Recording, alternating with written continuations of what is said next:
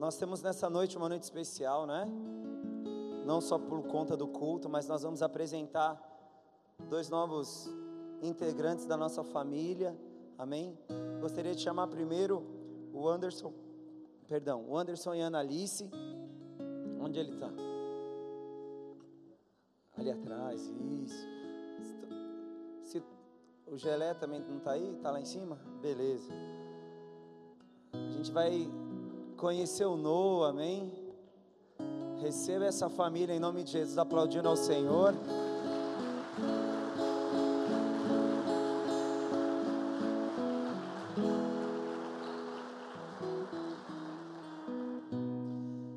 Se você veio pela primeira vez, amém, aqui na igreja, não conhece os costumes, né? Que nós praticamos aqui, nós não batizamos crianças, amém? Antes que ela tenha condição de tomar uma decisão e fazer uma escolha. Então, essa família vai apresentar o Senhor em consagração. Então, eles vão oferecer a Deus, amém, em ação de graça, em gratidão, a vida do Noah assumindo os dois a responsabilidade de ensiná-lo no caminho que deve andar, para que quando ele cresça, ele tome a decisão por ele, aceite a Jesus como Salvador, e aí sim ele vai ser batizado, amém? E vai se posicionar na fileira dos soldados do Senhor. E o negócio que eu percebi é que os filhos deles vêm tudo padrão, assim, ó. Se você olhar o rostinho, é tudo padronizado, assim, não tem como falar, ó. Tudo muito parecido. Não, não precisa nada, é já vem já no, no padrão já. Hã? Tá faltando que está lá em cima. Isso que me assustou.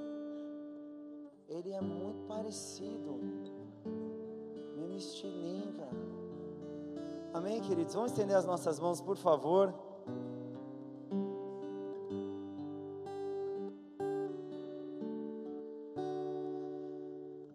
Pai, em nome de Jesus, coloco diante de Ti, Senhor, essa bela joia que o Senhor entregou nas mãos da Analice e do Anderson, para que eles, em conformidade à Tua vontade, levados pelo Teu Espírito Santo, pudessem, Pai amado, lapidar, Deus, a vida do Noah, para que ele cresça, Deus amado, no caminho que deve andar. Que ele seja, Pai amado, nessa noite, em comunhão com o Teu povo, com seus filhos, a igreja, Pai, consagrado a Ti, Deus, do alto da sua cabeça à planta dos pés como um futuro, ó Pai amado, participante, soldado da fileira dos santos, que caminhará na tua verdade, ó Pai amado, conhecerá o teu amor e a tua misericórdia, dando para Annalise sabedoria, Pai. Que ela assuma o papel, Pai amado, materno, na educação, no cuidado, ó Deus amado, do Noah, esse presente especial que o Senhor ofereceu para eles. Que ela reconheça, ó Pai amado, esse chamado de ser mãe, que não é um peso, ó Pai amado, não é uma batalha, mas é um dom que o Senhor conferiu a ela para que ela pudesse, ó Pai amado, conforme a sabedoria e o mover do Teu Espírito Santo, influenciar a vida desse garoto, ó Pai amado, para que quando ele cresça, ele possa ser um instrumento de poder. Que o Anderson receba, Pai amado, conforme a Tua vontade, ó Deus amado, a túnica sacerdotal, ó Pai, como um sacerdote na sua casa e na sua família. Que ele compreenda o seu papel, ó Pai, de ser um espelho da Tua glória naquela casa. E que seus filhos, ó Deus, vejam nele o padrão moral, Pai amado, o padrão espiritual que é, Pai amado, exigido para um homem, Pai amado, do Senhor. Que receba ele, Pai amado, sabedoria e discernimento para ser, Pai amado, esse espelho. Que não contendo nenhuma cortina que o oculte, possa revelar para o seu filho, Pai amado, o Noah, o padrão espiritual no qual ele vai trilhar sua história e vai, Pai amado, caminhar em direção ao Senhor. Que receba o Noah, Pai amado, que os dons, ó Pai, ministério chamado, gradualmente seja revelado à vida dele e que ele, Pai amado, seja escolhido no tempo adequado, ó Deus amado, para o teu serviço, para que ele seja, Deus, mais uma lamparina nessa terra, trazendo luz, glória, graça, misericórdia e provendo, ó Pai amado, para os homens uma porção sobrenatural do teu amor através do Espírito Santo. Receba, ó Pai amado, como dádiva, Pai, e uma entrega voluntária dos seus pais. Assim nós consagramos essa joia para louvor do teu nome, em nome de Jesus Cristo. Amém, amém e amém. Glória a Deus.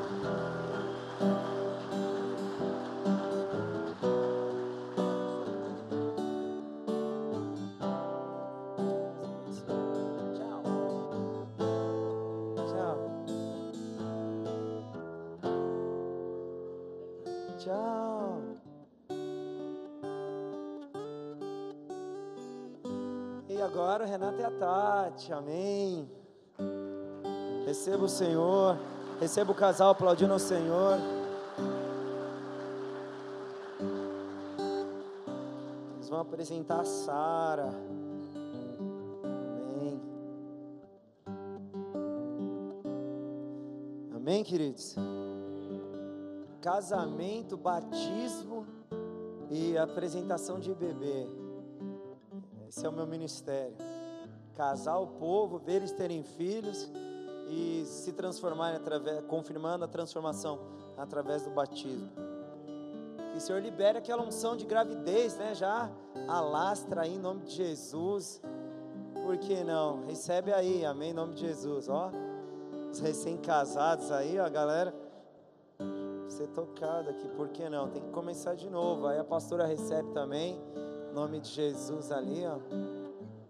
Glória a Deus. Agora a gente vai apresentar essa joia, a Sara, o Senhor entregou para o Renato e para a Tati, para que, como herança do Senhor, eles pudessem cuidar dela, para no momento certo confiar na mão do Pai para que os propósitos se cumpram, como também vai se cumprir na vida da Mel. Então vocês são um canal, nunca se esqueçam disso. Muito de vocês vai ser visto nela, mas a fé de vocês, toda ela, vai interferir de tal forma na vida da Sara que é e como da, da Mel que já estão já está crescendo no caminho, vai definir muito dos horizontes dela. Então não se assustem quando as escolhas começarem a chegar na idade jovem para adulta e elas escolherem um ministério chamado mais do que uma profissão, uma empresa, alguma coisa desse tipo saibam que é bom fruto e é um resultado do trabalho de vocês e daquilo que vocês estão semeando dentro da casa de vocês como servos de Deus. Estender as nossas mãos, queridos, por favor, em nome de Jesus. Pai, apresento diante de Ti essa joia tão preciosa e delicada. Como poderíamos ver, ó Pai amado, ainda em estado bruto, tanta beleza, Deus amado, que o Senhor reservou para essa princesa que o Senhor traz, ó Pai, para a nossa comunidade. Que seja, Pai amado, o teu espírito, ó Senhor meu Deus, já encheu o coração, Pai amado, os desejos e os sonhos da Sara. Que a cada momento, a cada passo, ó Deus, rumo ao futuro, ela possa desejar, Pai amado, através da vida dos seus pais, um relacionamento profundo contigo. Que, Pai amado, do alto da cabeça ao planta dos pés, ó Deus, seja ela toda consagrada a Ti, que cada passo, pensamento e sonho seja uma revelação do Teu querer na vida da Sara, dando sabedoria para Tati, ó Pai, para que ela seja, Deus, o padrão de mulher, ó Deus amado, para que a Sara possa ver na sua mãe aquilo que o Senhor escolheu, ó Pai amado, que uma mulher sábia tem que ser, refletindo não, ó Pai amado, apenas a beleza feminina, mas a retidão do caráter da mulher de Deus que compreendendo seu papel, move as estruturas espirituais da sua casa, trazendo sabedoria, trazendo mudança e trazendo salvação para a sua família, dando a ela, Pai amado, entendimento. Oferece isso para Tati, ó Pai, como sabedoria, Pai, nessa nova etapa. Ela já criou, Pai amado, durante um bom tempo uma filha, mas um novo desafio se levanta, com novas demandas, novas necessidades, e que ela seja, Pai amado, a mulher que o Senhor escolheu que ela fosse para que essas duas princesas pudessem ser atingidas. Que o Renato, ó Pai amado, dê sabedoria, que o manto sacerdotal seja posto sobre as costas dele, ó Pai amado, nesse novo desafio, com essa princesa que o Senhor trouxe, Senhor meu Pai. Ela precisará de padrão para que no momento ela possa escolher, Deus, o homem com quem ela vai se casar no tempo certo. Ele nunca terá medo, Pai, se ele for o padrão de homem dentro da sua casa, porque ele saberá qual é o tipo de homem que a sua filha escolherá para acompanhar a sua história. Por isso, dê, Pai amado, entendimento e sabedoria, que o Renato seja o homem de Deus, o padrão, Pai amado, da varonilidade de Cristo dentro da sua casa. Que suas filhas vejam nele o reflexo do sacerdócio real de Cristo. E que ele seja comissionado, Pai amado, na ordem dos sacerdotes do Cordeiro Santo. Que ela, a Sara, possa ver no seu Pai, Pai amado, a sabedoria dos homens que o Senhor escolheu para conduzir o povo em direção a Jerusalém celestial. E que ele seja, Pai amado, é esse poço, Pai amado, de presença de glória. E que ele, como sacerdote, permita que o culto ao Senhor e o fogo permaneça aceso dentro dessa, da sua casa. Porque através da vida dele, a Sara verá, Pai amado, a glória do Senhor, ó Deus, a unção, o teu espírito e o teu fogo ardendo. E ela saberá qual é o sentido dos seus passos. A ti entregamos essa joia, Pai, que há de ser, Pai amado, cuidada e trabalhada pelos seus pais que no dia que ela estiver pronta, entregarão, Pai amado, as tuas mãos novamente, para que o seu sonho se realize na vida dela, em nome de Jesus Cristo. Amém, amém.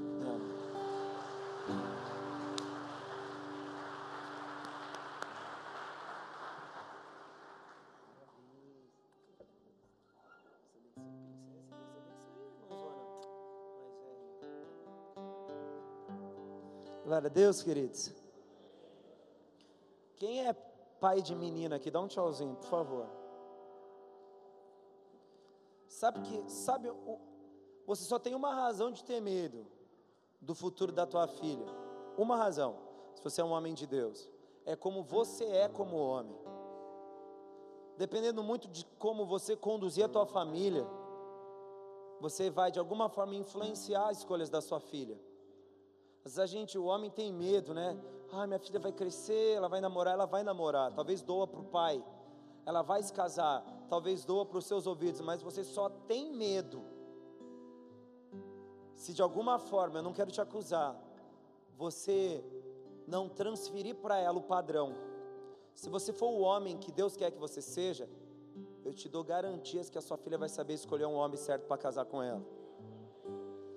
Eu creio no meu coração, Deus falou comigo. Tem gente que não acredita nisso.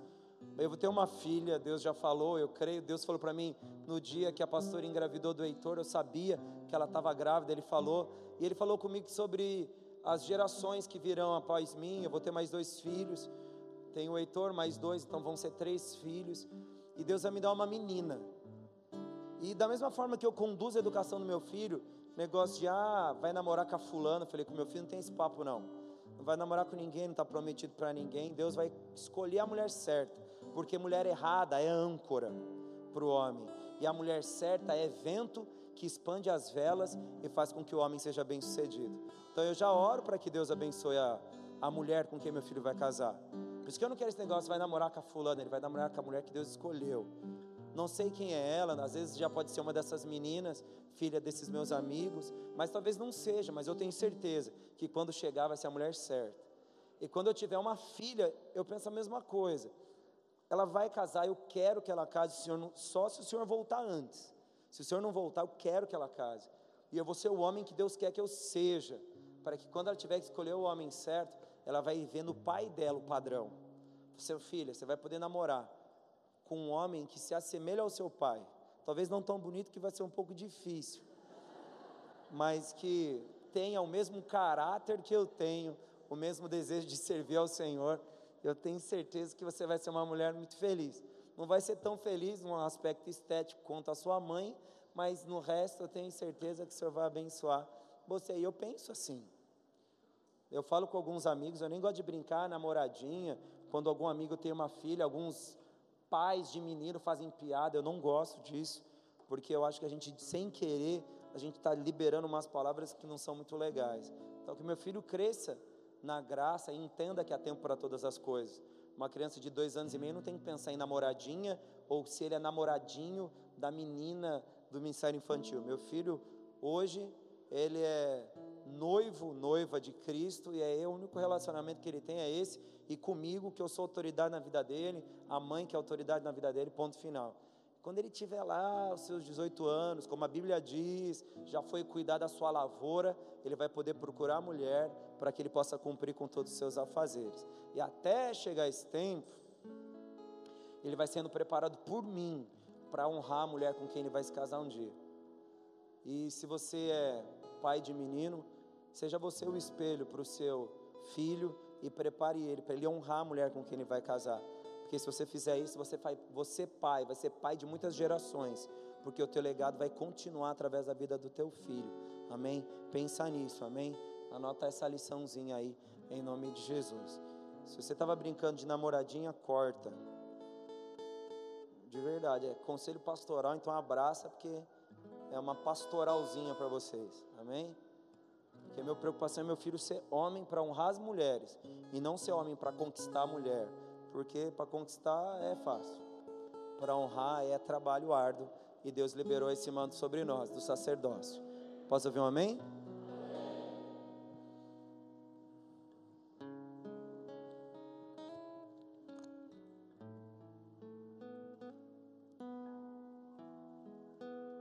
Queridos, eu tenho dois recados, eu sempre tenho, não sei porque eu sempre tenho dois recados, né?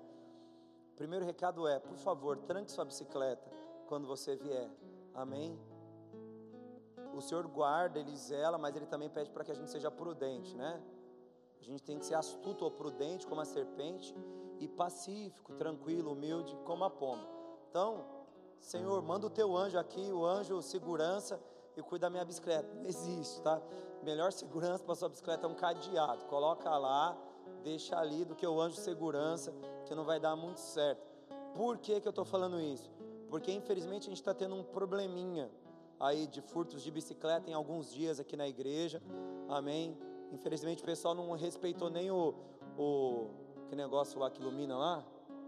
Holofote, roubou os dois holofotes que a gente tinha posto. A gente teve que pôr lá no alto agora. Falando nisso, tem que pôr mais uns dois ali, mas depois a gente termina. Então, traga o seu cadeadinho, tranque sua bicicletinha, amém? Lembrando que a atalaia não é segurança, ok? Ok, queridos? Só para a gente ser mais prudente. E quando você for deixar o seu carro, quando você chegou, estava bem movimentado. Se possível, deixa nessa rua do cemitério, porque fica no visual dos irmãos, eles sempre estão fazendo ronda ali para dar uma olhadinha, mas aqui facilita um pouco. Como eu falei, os mortos ainda não ressuscitarão. Se acontecer isso, a gente está indo para a glória, porque é arrebatamento. Então os mortos não vão roubar e ali fica no visual. Amém? Do, do pessoal da Atalaia é mais seguro. Crendo que a igreja vai encher, a gente está se organizando. Só falar com o Robson aí, para a gente liberar a rua de trás. O Ivan já vai pôr umas, uns holofotes lá para a gente poder liberar os irmãos para entrarem por trás. Aí bota um atalaia destacado para ficar no fundo, porque ali é mais seguro, até é mais fácil o acesso. Não tem que atravessar a rua, e os irmãos deixam na rua de trás e sobem pela saída dos fundos. Só que o atalaia vai ter que criar raiz lá e no dia da escala não vai poder largar lá aberto, senão é meio perigoso. A gente pensa aí num jeito de fazer isso. E o segundo recado é o seguinte: eu fiquei muito tempo sem pregar aqui. Amém? Quarta-feira eu fiz um resumo do resumo. E hoje eu só parei de escrever porque a pastora falou: vamos para a igreja, porque está na hora de ir para o culto. Porque senão eu ia fazer quase um livro hoje no esboço do sermão da noite. Então vocês estão preparados, queridos? Amém. Então, eu estava até procurando para ver o tempo que o povo gastava na, nos cultos da igreja subterrânea, na China, em Eritreia, os caras iam lá, ficava sete horas no culto. Falei, Senhor, me dá aí as páginas aí que eu vou postar na igreja, para os caras ficarem meio sensibilizados e não ir embora antes de eu terminar. Mas como eu não achei, não consegui achar, eu procurei mesmo, só não achei os conteúdos, os registros lá. Mas fica a dica aí, tá?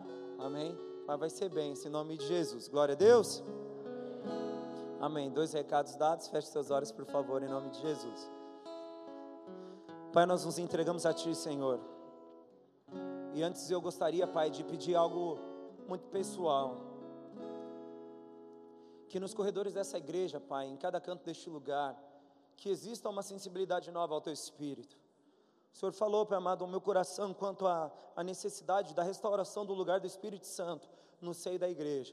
E eu peço a Ti, Pai amado, que em cada espaço, ó Deus, em cada lugar dessa congregação, em cada corredor, ó Pai amado, em cada um dos, do, dos espaços que nós ocupamos para assistir esse culto, que a tua presença possa estar, Pai amado, de uma forma tão sensível, tão concreta, Pai amado, que o aroma suave do teu espírito, Pai amado, o calor gerado pela tua presença, o afago nas nossas emoções em relação às nossas tristezas e dores, que o Senhor libere a sua presença neste lugar, ó Pai. Que o teu Espírito Santo, a pessoa na qual o Senhor Jesus, o Senhor disse que estaria conosco, que ele caminhe no meio de nós. O Senhor disse: Eu creio em todas as Suas promessas. E quando o Senhor fala que era importante para nós que nos viesse o Espírito Santo, eu entendi aquilo como uma promessa e foi uma promessa. Porque no momento de Atos 2, a promessa se cumpre, há um despertar na igreja de Atos e um grande mover sobrenatural começa a acontecer. Eu peço a Ti, Pai amado, que nesses corredores, ó Pai, em cada uma dessas cadeiras onde esses irmãos estão, ó Deus, libere uma sensibilidade, um entendimento, um discernimento, uma compreensão como dom do Espírito para cada um desses irmãos, ó Pai, porque nós queremos algo aqui, nós queremos experimentar algo aqui. Eu não quero, ó Pai, vir pregar em mais uma noite, simplesmente terminar esse culto com um amém, olhar para a cara desses irmãos e não ver, Pai amado, aquilo que o Senhor disse, que em nós seria visto com o rosto desnudado a tua glória, a glória do teu Espírito, diferentemente do que acontecia com Moisés Moisés que quando no cair da tarde a glória desvanecia, o Senhor disse que a glória estaria conosco e essa glória seria visível na nossa face, e mesmo que o tempo passasse, os dias se seguissem, ela não nos abandonaria. Eu peço a Ti, Senhor, que essa porção do Espírito seja liberada neste lugar que dessa maneira, Pai amado, esse dom sobrenatural, essa promessa sobrenatural seja ativada, que essa pessoa na qual o Senhor nos disse para nos relacionarmos, uma pessoa viria a se comunicar, gastar tempo, se envolver com a nossa vida, se envolver com as nossas emoções, se envolver, Senhor meu Pai, com os nossos dons, se envolver com o nosso conhecimento. O Espírito Santo seria o tutor da tua igreja.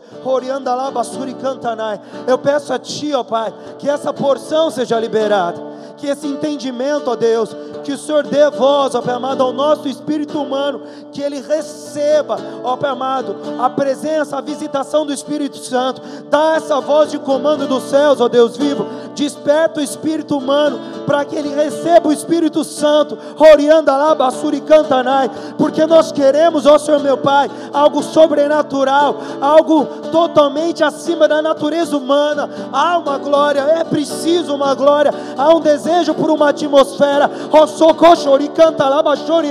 que o seu Espírito seja bem-vindo, ó pessoa do Espírito Santo, o Deus da Trindade, o nosso Deus, nós te recebemos nessa noite, nós te recebemos nessa noite, Soricantanai, nós te recebemos, ó pessoa do Espírito Santo, o nosso Consolador, seja bem-vindo neste lugar, seja bem-vindo neste lugar, Espírito Santo, tu és o nosso amigo, tu és o nosso companheiro, tu és o nosso ajudador, tu és o nosso consolador, liberado pelo Cristo, dito assim, nos era importante, e nós dizemos a Ti, Espírito Santo, a Tua, tua presença neste lugar é muito importante.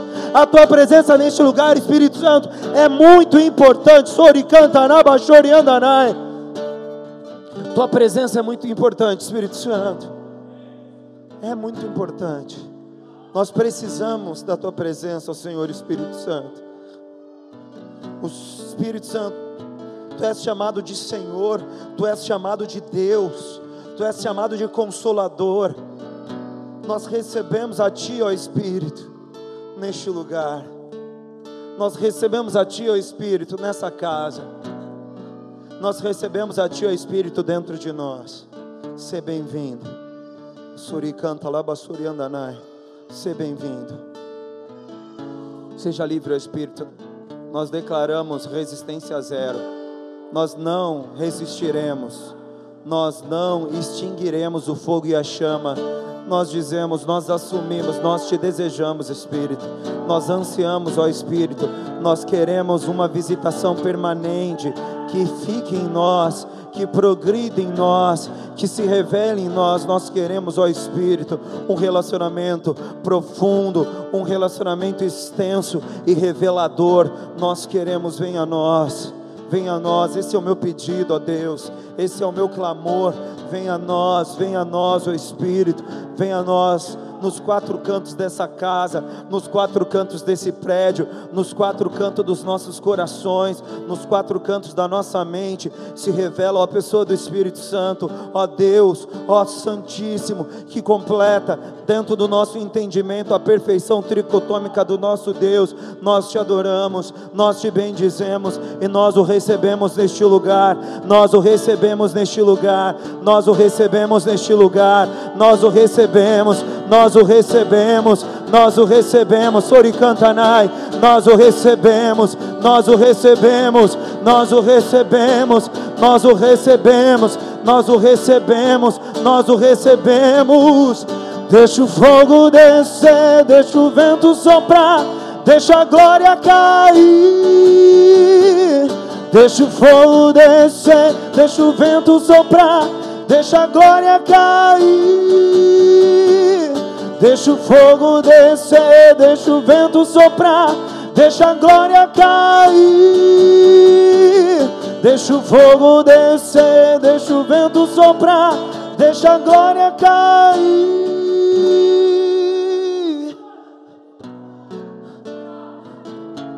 Orei basuri cantanai. Oh. Nós te recebemos, ó Espírito, seja bem-vindo, seja bem-vindo, seja bem-vindo. Aplauda o Senhor, querido. Ah, mas aplauda de verdade. Oh!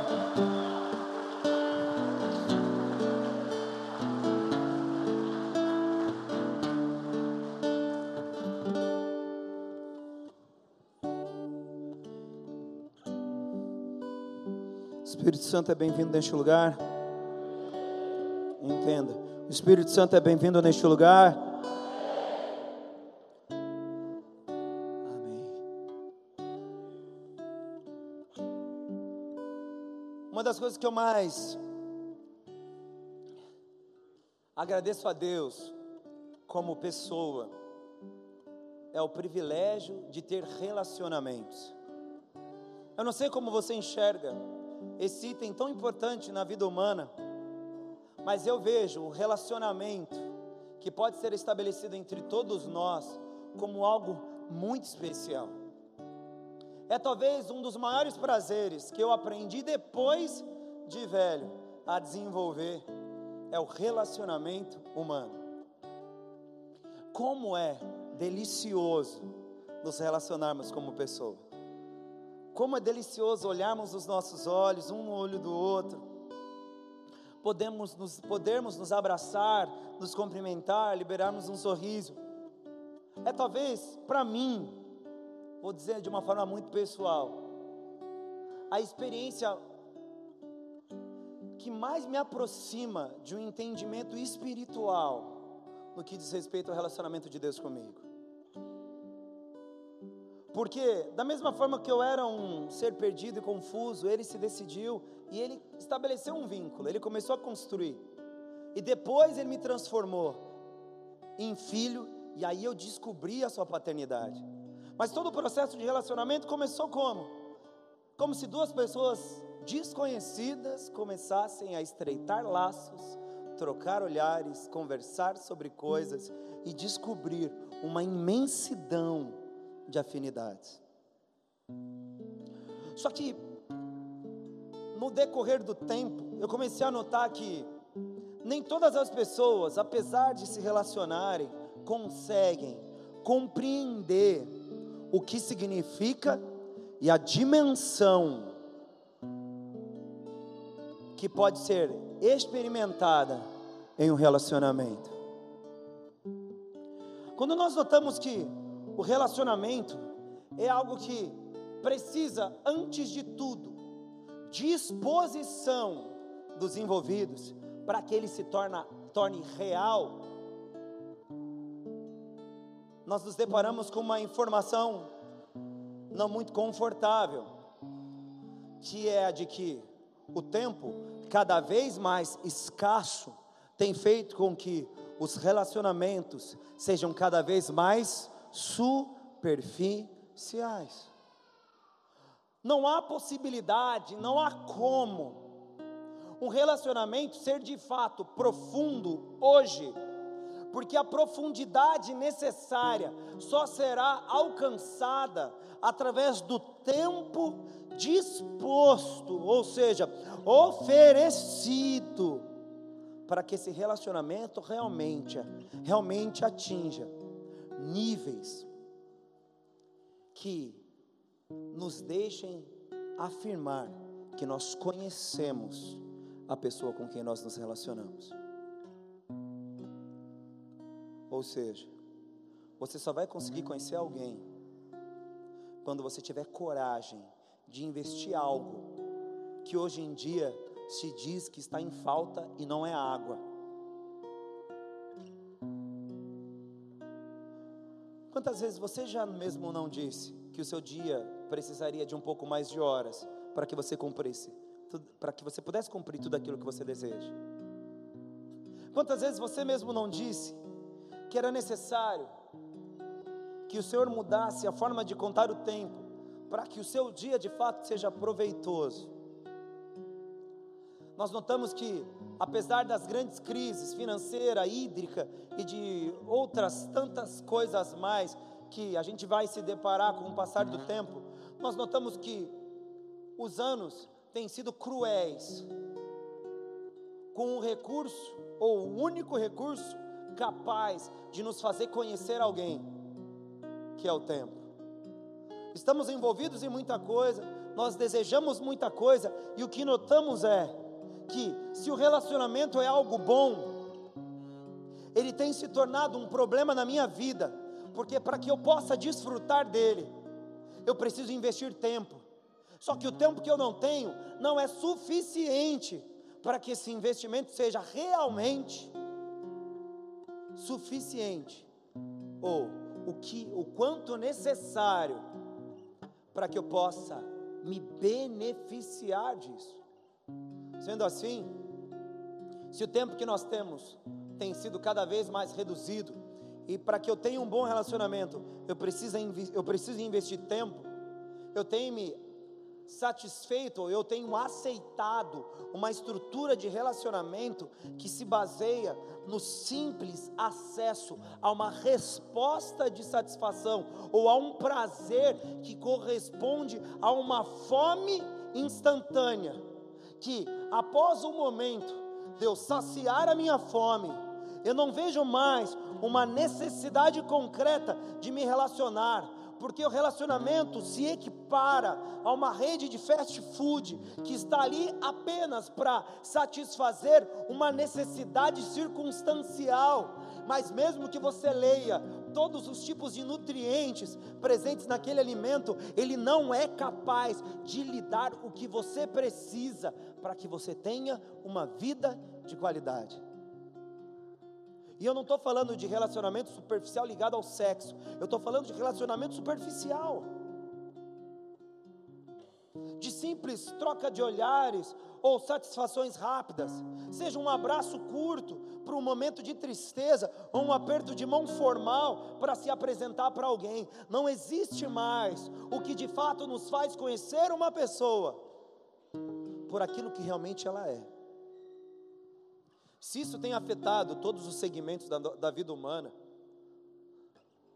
tempo é dinheiro, e se tempo é dinheiro, investir tempo na vida de alguém ou conhecendo alguém, talvez seja para alguns o pior investimento a ser feito. Pensando assim, economizo não gastando com pessoas e desenvolvo me satisfazendo com o pouco que me sobra. Ou seja, a sociedade mudou,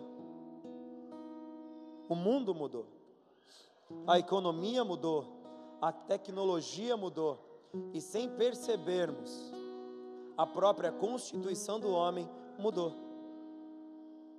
Eu lembro quando eu era criança, e não faz muito tempo isso, que meus dias pareciam tão longos que das duas horas da tarde até às seis eu fazia tanta coisa com os meus amigos, que eu era incapaz de contabilizar todas as aventuras, todas as brincadeiras, todas as partidas de futebol, todos os geladinhos e tubaínas que eu perdia no racha que a gente fazia praticamente três vezes por semana. Quatro horas do meu dia, quando eu era criança, eram talvez muito mais substanciais e profundas do que as 24 horas do meu hoje. Por quê? Quando eu vejo o meu relógio, se passaram as horas, se passaram os dias, se passaram um tempo, e que eu tenho na minha memória nada. Gastei todo o meu tempo, ou toda a minha riqueza, e sem perceber, eu me torno gradualmente o mais miserável dos homens. Mas por que será que isso ocorre? Será que isso ocorre porque o tempo tem se encurtado? E conversando com alguns irmãos, pastor, na Bíblia fala que o Senhor reduziria o tempo no final. O tempo seria reduzido para que a igreja não sofresse. Por isso que a hora está passando cada vez mais rápido. Não, não é por isso. É porque o Senhor quer que eu sofra menos. Está na Bíblia. Não. O seu tempo tem cada, cada vez sido mais curto, mais superficial e mais limitado, porque ao invés de você investir em algo que realmente te traga ou te dê verdadeiros resultados, você tem investido tudo aquilo que você tem, o seu tempo, com relações tão brandas, tão superficiais e tão ilusórias, que quando no final do seu dia você olha para aquilo que você viveu, você percebe que tudo que você tem escorreu pelo vão dos seus dedos e nada do que você tentou buscar, de fato, permaneceu na sua vida. Essa tem sido a nossa história. Se os relacionamentos humanos, talvez um dos maiores prazeres que Deus nos deu, tem sido de uma forma tão direta, negligenciados, porque nós não temos compreendido que para que um relacionamento efetivo exista, eu preciso investir o tempo que eu digo tão sagrado. Nós começamos também a estabelecer uma nova convenção de que esse tempo não é apenas reduzido dentro das nossas relações pessoais e humanas. Esse tempo também se reduz nas relações espirituais, ou seja, aquele a quem nós deveríamos conhecer profundamente, não passa de uma mera menção de um nome que é proferido em momentos de dificuldade ou de um ser que é evocado quando as coisas não dão certo. Ou seja, Jesus é lembrado quando eu me sinto terrivelmente mal. E Deus é trazido dos céus quando eu quero que alguém mais forte que eu resolva os meus problemas. Mas me responda: quem são eles para você? E não seja um crente sabido dizendo: Deus é meu Pai e Jesus é meu Salvador. Porque se sua resposta se resume a isso, me perdoe dizer, você precisa ser apresentado para eles ainda. Sem notarmos aquilo que deveria ser vivido numa dimensão profunda, foi miseravelmente aceito numa dimensão superficial, fazendo com que o nosso entendimento sobre Ele, a nossa compreensão sobre Deus, talvez seja a mesma que nós temos sobre a pessoa que está sentada do nosso lado. Nós não sabemos nada sobre Ele, nós não sabemos quem Ele é, pouco sei sobre o seu nome. É bem provável que, apesar dele vir aqui há um ano, eu nunca tenha sentado ao seu lado. Era um, é um ilustre e grandioso desconhecido.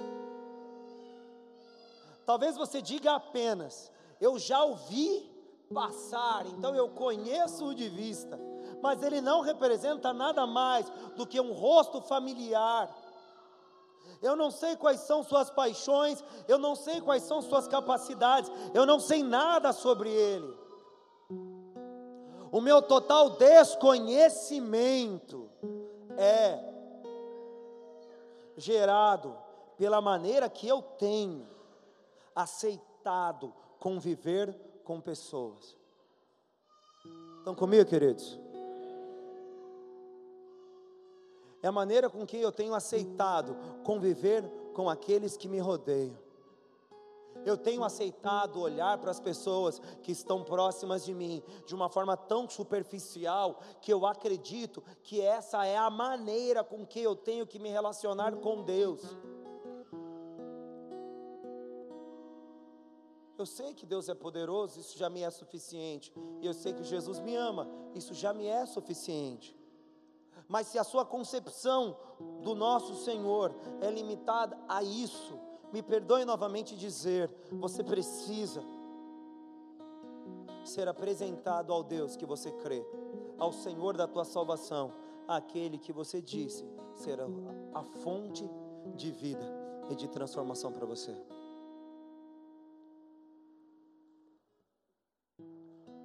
Sabe por que hoje é difícil, é fácil dizer que Deus não existe?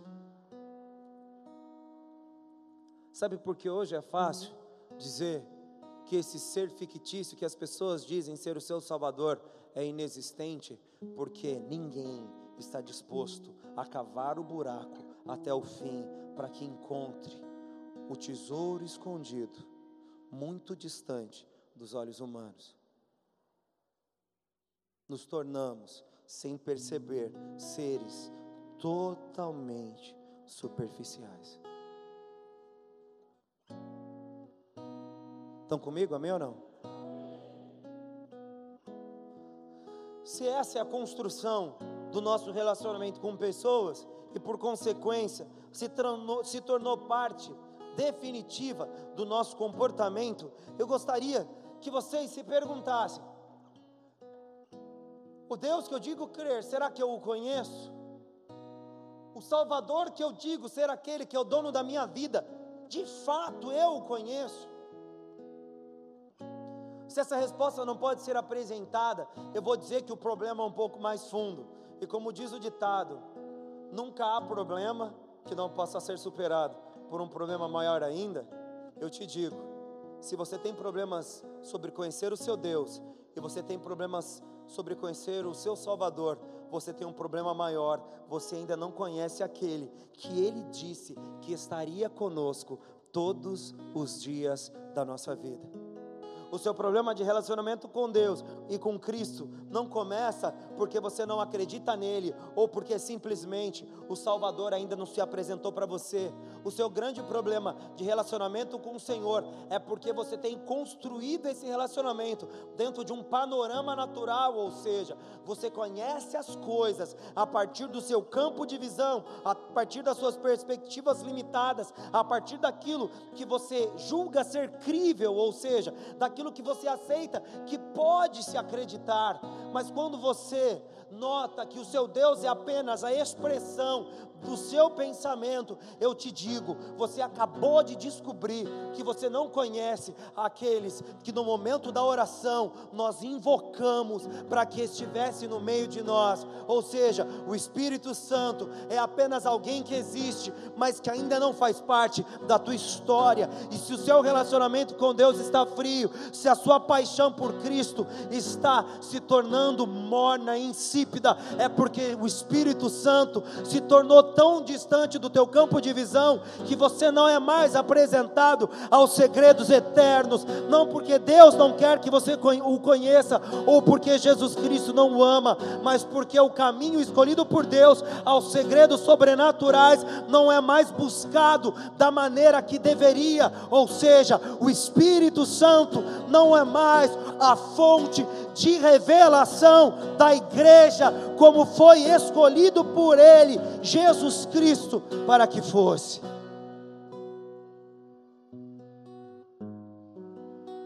Como, pastor? É simples. Abra a tua Bíblia, por favor, em João no capítulo 16, no verso 7.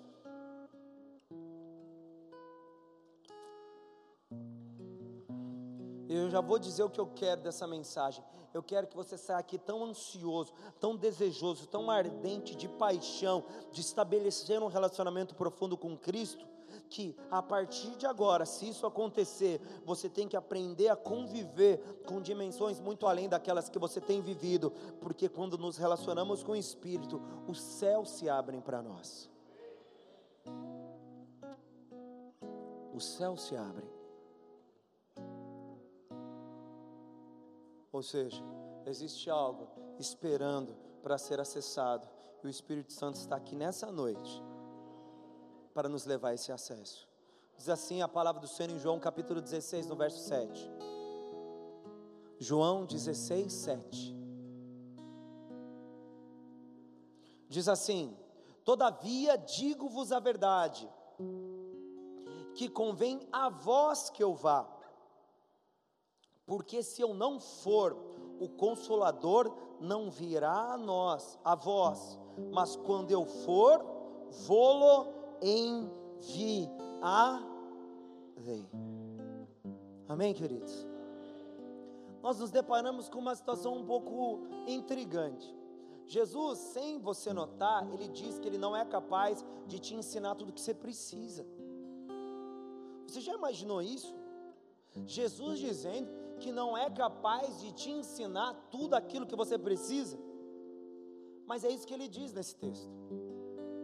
Jesus fala: é o seguinte, discípulos, vocês estão há um tempão comigo, há três anos já, já ensinei a doutrina, já te ensinei um monte de coisa, mas tem um problema. eu não posso te ensinar, te ensinar mais do que, eu, do que aquilo que eu já te ensinei até agora. Chegamos num problema, chegamos num limite, chegamos em um ponto que eu não posso dar nada além do que eu já dei. Em tese, é no mínimo confuso. A Bíblia fala que Jesus, Jesus nos daria tudo o que a gente precisa. Então, como eu posso aceitar que Jesus disse que ele precisava ir embora? Porque se ele não fosse embora, eu não teria acesso a todas as coisas. Você precisa compreender o panorama e o cenário. Jesus estava como homem. Esse Jesus que fala conosco nos quatro evangelhos é o Jesus homem. É o Jesus que encarnou para que fosse entregue como sacrifício. Ou seja, o grande papel de Jesus era apresentar o reino, comissionar pessoas e morrer na cruz. É só isso. E Jesus estava pronto para cumprir o seu destino profético, o seu chamado de existência. Mas ele apresenta ainda uma continuidade no seu ministério, dizendo aos seus discípulos: Eu já te ensinei até aqui, mas eu quero que vocês continuem aprendendo. É isso que Jesus fala. Jesus diz que o processo de conhecimento sobre o sobrenatural não se limita ao Evangelho, ou seja, à sua mensagem pregada ele afirma aos discípulos que eles precisariam conhecer alguém que ainda eles não sabiam quem era, e que essa pessoa é de extrema importância para que todo o projeto seja atingido com excelência e perfeição. Jesus diz aos seus que ele não era um Deus de conquistas terrenas, mas um Deus que faria com que o seu reino perdurasse pela eternidade. E para que esses filhos recém-eleitos e salvos compreendessem isso, eles precisariam receber aquele a quem o Senhor disse que seria o consolador das suas almas. pastor, eu também precisaria de um consolador. O meu Salvador ia embora, o meu amigo, o meu mestre, o meu rabi iria embora. Eu precisaria de alguém que consolasse a minha alma e me desse o abrigo, o conforto necessário para esse período de espera, mas de forma muito, mas muito infantil. Acreditamos que o Espírito Santo só veio para ser um conforto emocional para discípulos que veriam o seu mestre embora. O Espírito Santo não veio como consolador apenas para suprir o ambiente emocional dos discípulos. O Espírito Santo foi enviado para coisas muito mais profundas. O Espírito Santo foi liberado para que uma dimensão nova fosse aberta, ou seja, os discípulos deveriam subir o degrau de conhecimento. E para isso, eles precisariam receber o Espírito Santo.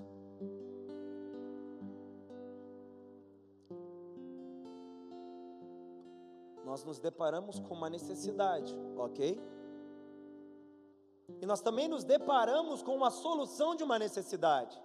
Ao mesmo tempo que Jesus diz que ele iria embora, existia uma necessidade: quem nos guiaria? Quem conduziria-nos? Quem nos levaria ao estabelecimento do reino prometido? Quem seria o condutor, o guia, o mestre? Quem seria o nosso farol? Quem nos proporcionaria a direção? Nós não podemos ficar sem quem nos leve para o nosso chamado nós não podemos ficar sem quem nos guie na nossa direção.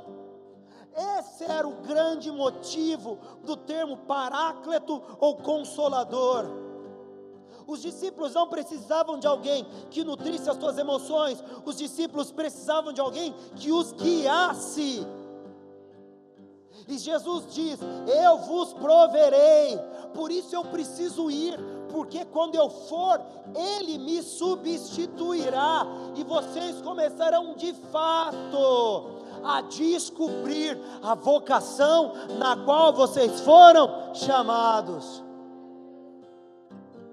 Ou seja, discípulos, se preparem, porque eu vou levar vocês a algo que vocês jamais imaginaram ser possível. Veja agora o que diz João, capítulo 16, verso 12 e verso 13. Abra sua Bíblia, por favor, querido.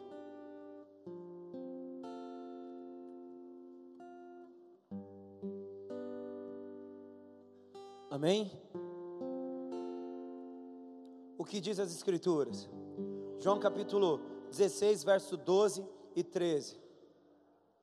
Diz assim: Ainda tenho muito o que vos.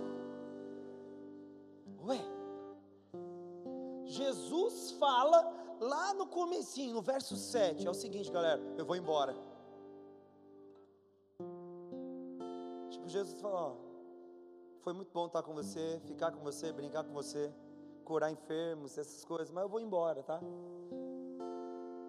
Tchau. Jesus se despediu dos doze. Só que depois, versículos para frente, no mesmo diálogo, Jesus fala: Eu tenho muito para ensinar, vocês ainda têm muito que aprender, vocês são ainda imaturos, vocês não conhecem tudo aquilo que era necessário que vocês conhecessem. Peraí, Jesus não estava indo embora, como é que ele ia ensinar alguma coisa? Então você começa a fazer correlações. Você começa a perceber que o que Jesus estava falando, quando ele estava indo embora, dizendo que vos viria o Consolador, era a lição vai continuar. Vocês subiram de série, vocês saíram do primário, agora vocês estão indo para vocês saíram do colegial, agora vocês estão indo para a faculdade. Vocês vão aprender a viver e ver as coisas como eu vejo. Só que eu não posso ensinar isso para vocês. Virá alguém que tem os recursos para que você conheça, para que vocês saibam, para que vocês sejam instruídos. E aí continua o versículo dizendo, aquilo que a gente já estava lendo, João capítulo 16, verso 12 e verso 13. Verso 12 ainda, Lê, por favor ainda tenho muito o que vos dizer. Então Jesus é cheio dos paradoxos. Aí ele diz assim: Mas vós não podem suportar agora. Primeiro ele vai embora, depois ele fala para mim que eu tenho muito que aprender, depois ele diz que eu não tenho capacidade de aprender o que ele está querendo me ensinar. Ou você vai embora, ou você me ensina, ou eu sou meio burrinho. Qual que é o problema? Jesus apresenta um quadro. Ele fala que ele vai embora, beleza, vai vir o Espírito Santo. Depois ele diz: Eu tenho muito que ensinar para vocês. Aí acho que, poxa, acho que ele vai ficar, ele vai permanecer com a gente, ele vai falar tudo, depois ele vai embora. Só que não muito satisfeito em gerar uma confusão intelectual nos discípulos, ele afirma: vocês não têm capacidade nenhuma de entender aquilo que eu tenho para falar para vocês. Vocês ainda são muito, muito, mas muito prezinho, muito dentro de leite. Vocês ainda tem que pegar a manha do negócio. Se fosse eu, o discípulo, eu já falaria, Jesus, você está de brincadeira comigo. Você vai embora, você quer me ensinar, depois eu não sei de nada. Mas Jesus é perfeito em todas as suas palavras, ele continua dizendo isso. Quando vier, porém, aquele, o Espírito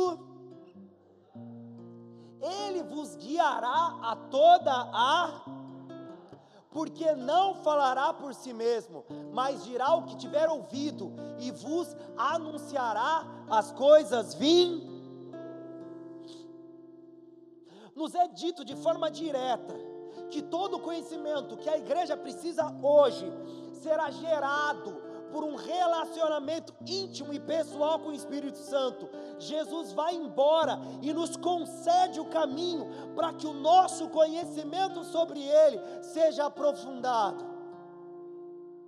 Ou seja, todos os debates, discussões, todas as dissensões, toda perda de tempo que nós temos vivido no tempo atual, é senão porque o Espírito Santo não tem sido o guia para a igreja ele não tem sido responsável por conduzir os passos daqueles que não têm condições de compreender assuntos espirituais.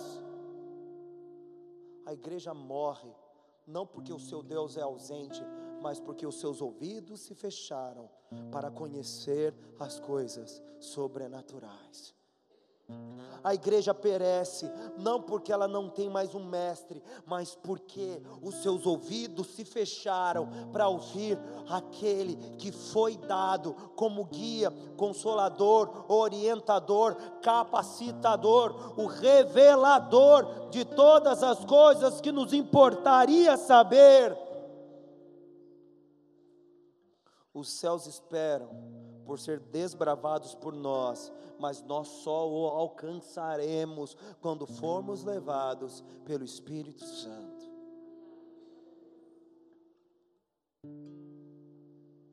É Ele. Nós começamos a perceber que o Senhor nos dá um padrão didático de aprendizado.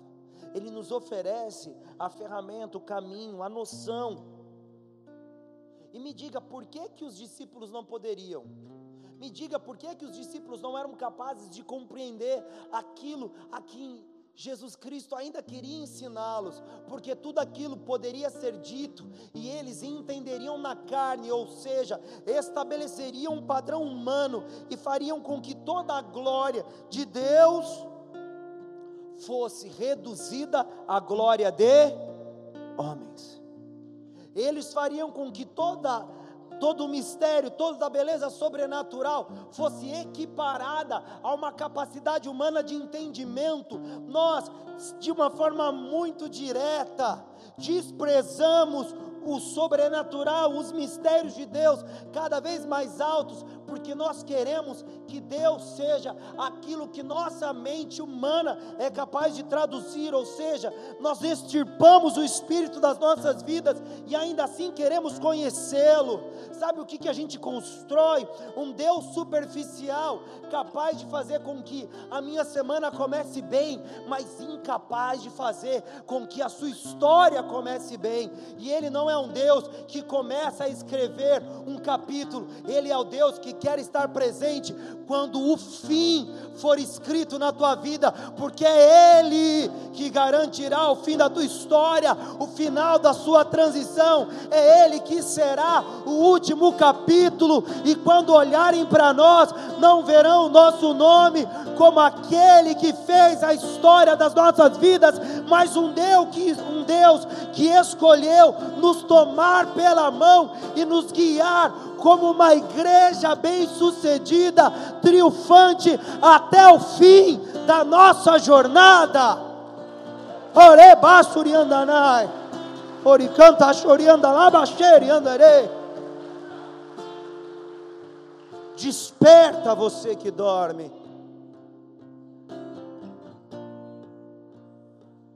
Entenda de uma vez por todas não posso suportar aquilo que Deus quer me dar. Entenda de uma vez por todas que você não é apenas indigno, mas você é incapaz de compreender as coisas de natureza espiritual. Então deixe de tentar entender Deus segundo os seus recursos. Você não possui QI suficiente para isso, porque um Deus com entendimento ilimitado jamais poderia ser compreendido por homens que nem a si mesmos se compreendem. Oriandaná, Bassori, Cantarai.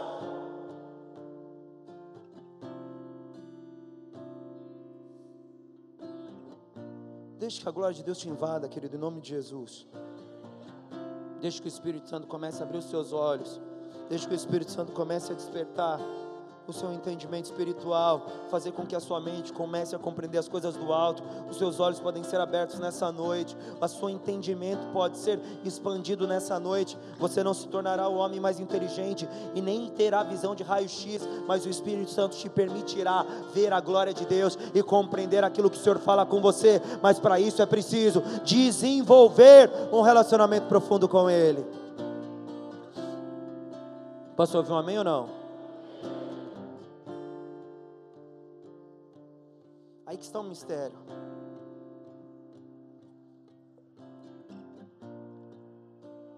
Aí que está o que que muda toda a trajetória da história.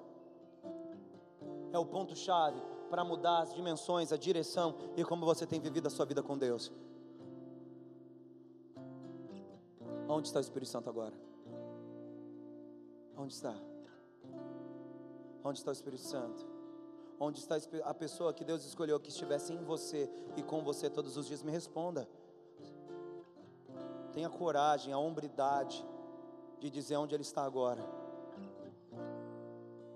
Onde Ele está? Me diga como você tem vivido com o seu Deus, aquele que você diz acreditar, me diga. Me responda, tenha coragem de dizer: eu vivo com Deus na plenitude de vida que Ele me ofereceu, ou eu vivo com Deus segundo as migalhas que eu sou capaz de recolher debaixo da Sua mesa. Me diga, me diga, tenha a coragem de dizer como tem sido a tua relação com Deus.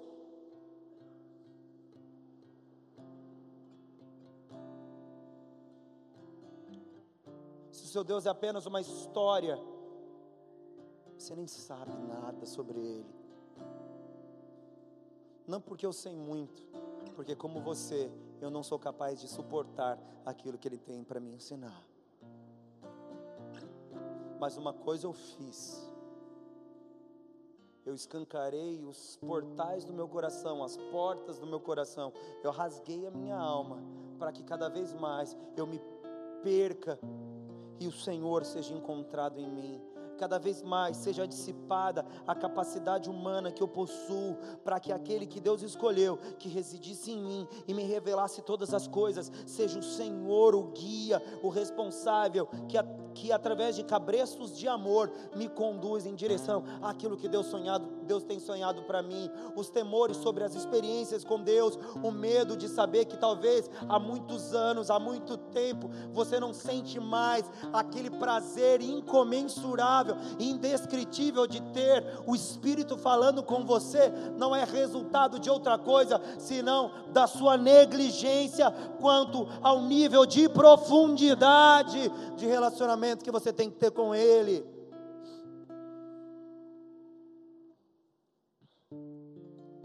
Como você quer conhecê-lo? Se você não é capaz de nem investir tempo com Ele, como você quer que o Espírito Santo tenha livre operação na tua vida, se ele não passa de mais uma pessoa que você conhece de vista, e nesse caso, sabe até o nome, mas nunca permitiu que ele conhecesse e nem se permitiu conhecer aquilo que está oculto no seu íntimo. Me responda. Hoje é uma noite de confronto, esteja preparado. Porque se o cajado do pastor não é para disciplinar a ovelha, a vara do pai foi separada por Deus para trazer disciplina.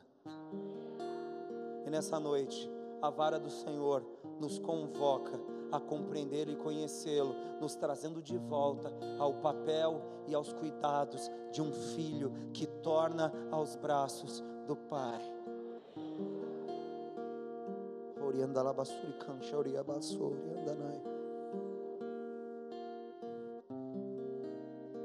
Quem quer ser ensinado é só abrir, querido. Quem quer ser ensinado é só rasgar. Se você quer aprender de coisas que você não pode entender sozinho, aceite que a sua alma vai se rasgar de tal maneira que os céus se expandirão diante de você. Abra, rasgue escancare e anseie para que Ele esteja no íntimo do teu coração.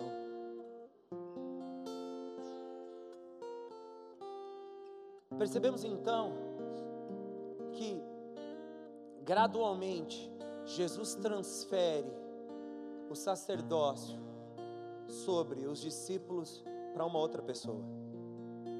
Jesus transfere o cuidado que era demandado por ele aos seus discípulos para outra pessoa.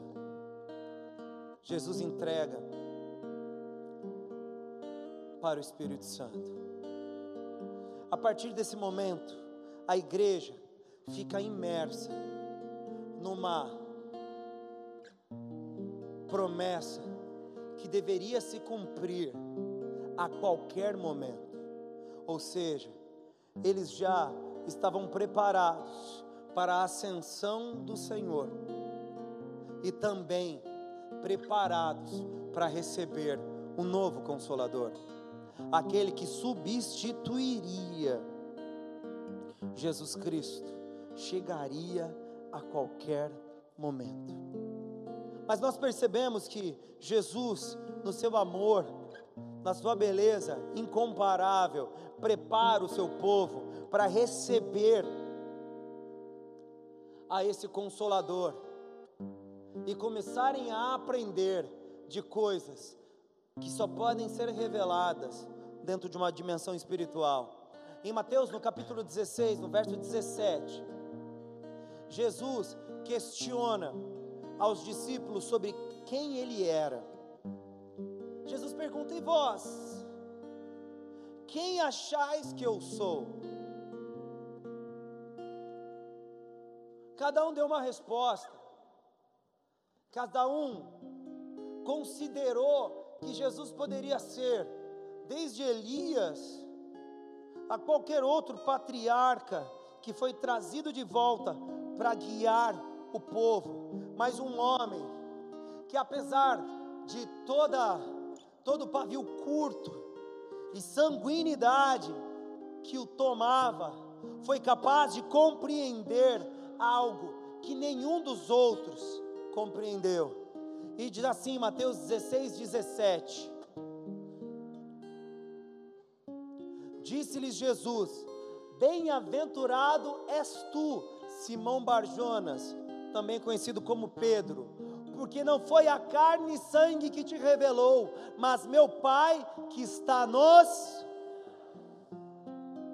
Nós vemos que antes da, da palavra Pai vem a palavra revelar. Quem Jesus disse que nos ensinaria todas as coisas? Quem Jesus disse que nos ensinaria todas as coisas? O Espírito Santo. Não sei se você tem um, buscado um conhecimento mais profundo, mas a Bíblia diz que apenas o Espírito conhece o coração de Deus. Então, quem revelou a Simão que Jesus era o Messias? O Espírito. E é engraçado que Jesus fala: não foi nem a carne nem, nem o sangue, ou seja, não foi a sua capacidade racional que decifrou esse mistério. Você precisou receber de outro esse entendimento, porque isso era alto demais para você.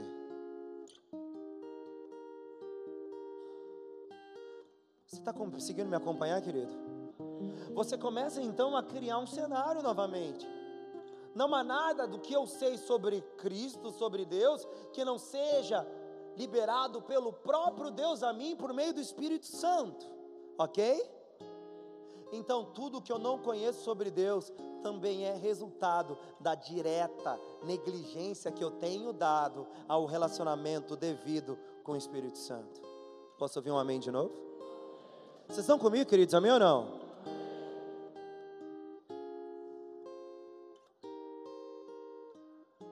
Até onde eu sei, o litoral ainda não sofre com escassez de água, está tudo tranquilo, né? Depois do culto, tem água ainda. Desculpa ser taxativo, porque eu não temo por mim, eu temo por vocês. Cineminha, duas horas de Vingadores. Vou ficar lá na porta do cinema. Se você não for no banheiro, eu vou dizer que é pessoal. E se você disser que não é pessoal, me perdoe a bronquinha. Então é espiritual. Ok?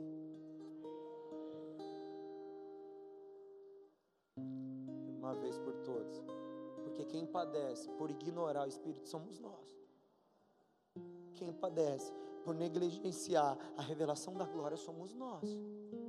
Quem sofre pela ignorância carnal que o nosso pecado nos obriga somos nós. Uma vida sem direção, uma vida totalmente sem propósito, não é minha, é sua. Então tema por como você tem vivido a sua história.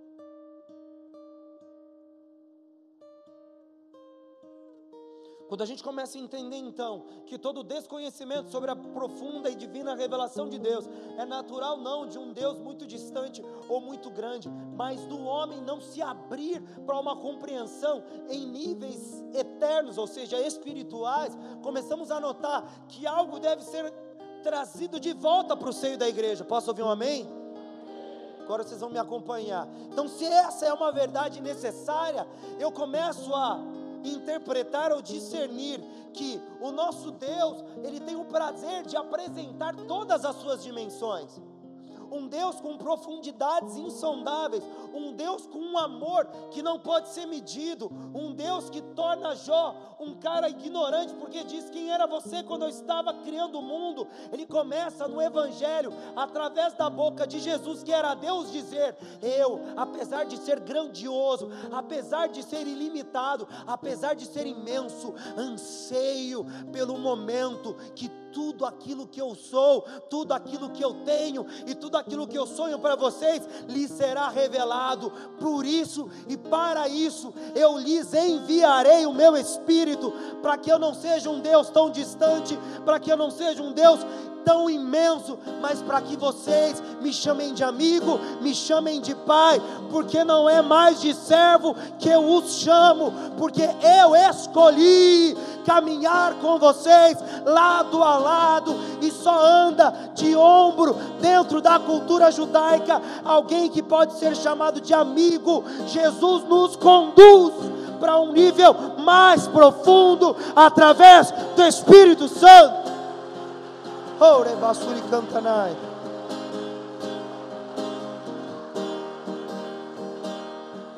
Deixa Deus suprir os seus temores através de revelação. Deixa Deus suprir as suas dúvidas através de revelação. Há um espírito que anseia por ter conosco um relacionamento mais profundo do que a superficialidade das nossas relações humanas, e não porque você é o melhor, mas porque Ele quer que a obra que começou em você seja terminada. O Deus que um dia disse que não era homem para que minta, e nem filho do homem para que se arrependa, anseia por fazer cumprir tudo aquilo que um dia Ele prometeu, mas para isso é preciso dizer: Espírito Santo, és bem-vindo em minha vida. Oh,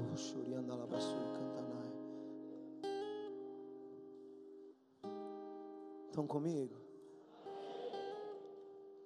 Ainda assim, eu vou estar na porta do cinema para ver se você, no dia do filme lá, vocês vão no banheiro. Depois vai vir dar um abracinho em mim aí, pô, pastor, amo você, rereré. Se tu me amas, não é obedece às minhas palavras. Se tu me amas, fique nas minhas pregações até o fim.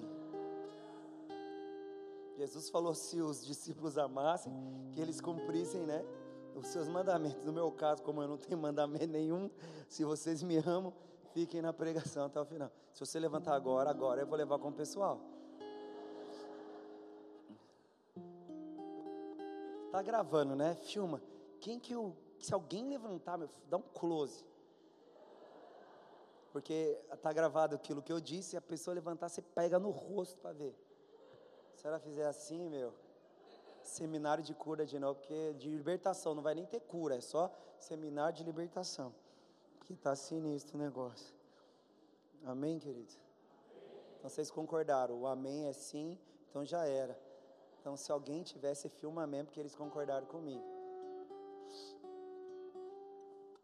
Quando então a gente entende todo esse mistério presente na manifestação do Espírito Santo, nós começamos a descobrir por que, que a igreja de Atos era bem sucedida. Sabe quantas vezes se fala de Jesus em Atos? E você sabe quantas vezes se fala do Espírito Santo em Atos? Se fala mais do Espírito Santo em Atos dos Apóstolos do que de Jesus. Engraçado. Quando eles tinham que comissionar alguém, eles não perguntavam, Jesus, quem eu mando? Ele falava, Espírito Santo, quem eu mando? Quando eles resolviam entrar em uma cidade, não era Jesus que falava, fica aí meu, não entra nessa cidade. Era o Espírito Santo que impedia. Quando eles entravam em uma cidade, quem que revelava para eles a perseguição, que eles iam ser oprimidos? Não era Jesus, era o Espírito. Por quê, queridos? Porque Jesus foi embora? Não.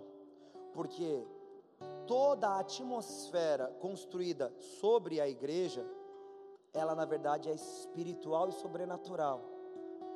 Então, aquele que conhece o coração do Pai, apenas aquele poderia falar para a igreja o que estava acontecendo. E quem conhece o coração do Pai? Espírito Santo.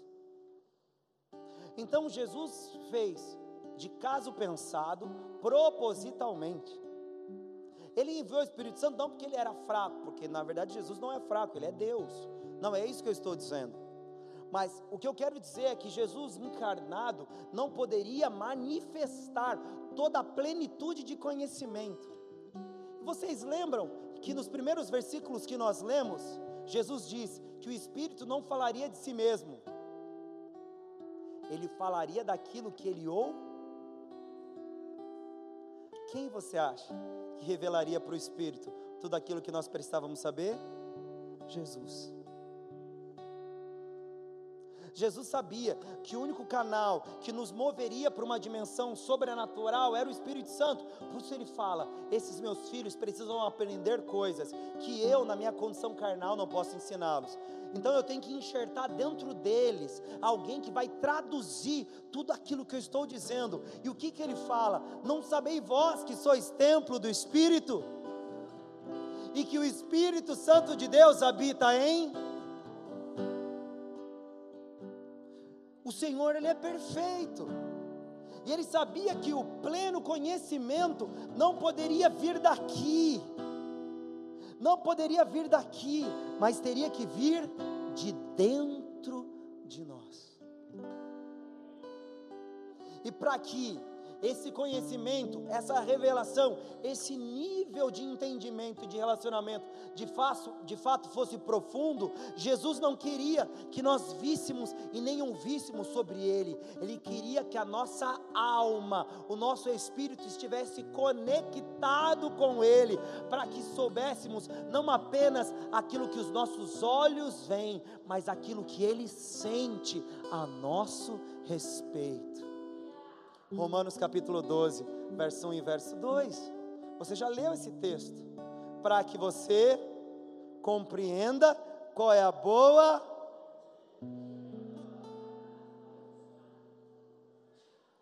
O Espírito Santo teria que estar aqui dentro. Era preciso que nos fosse revelado não pela nossa mente, mas pelo Espírito. Era preciso que em nós um ser de natureza superior à nossa nos traduzisse todos os desígnios eternos, ou seja, revelação não é você receber um sopro de alguém que prevê o futuro, revelação é descobrir, movido pela intimidade que você tem com o seu Deus, aquilo que Ele sonha para você, e descobrindo isso, correr em direção da sua vontade vocação. Posso ouvir um amém? Ou seja, desde Atos dos Apóstolos para frente, a igreja só caminhou porque o Espírito falava, o Espírito conduzia, o Espírito definia, o Espírito dizia até onde eles tinham que ser missionários. Você começa a compreender por que, que a Bíblia fala que antes de tudo, orem.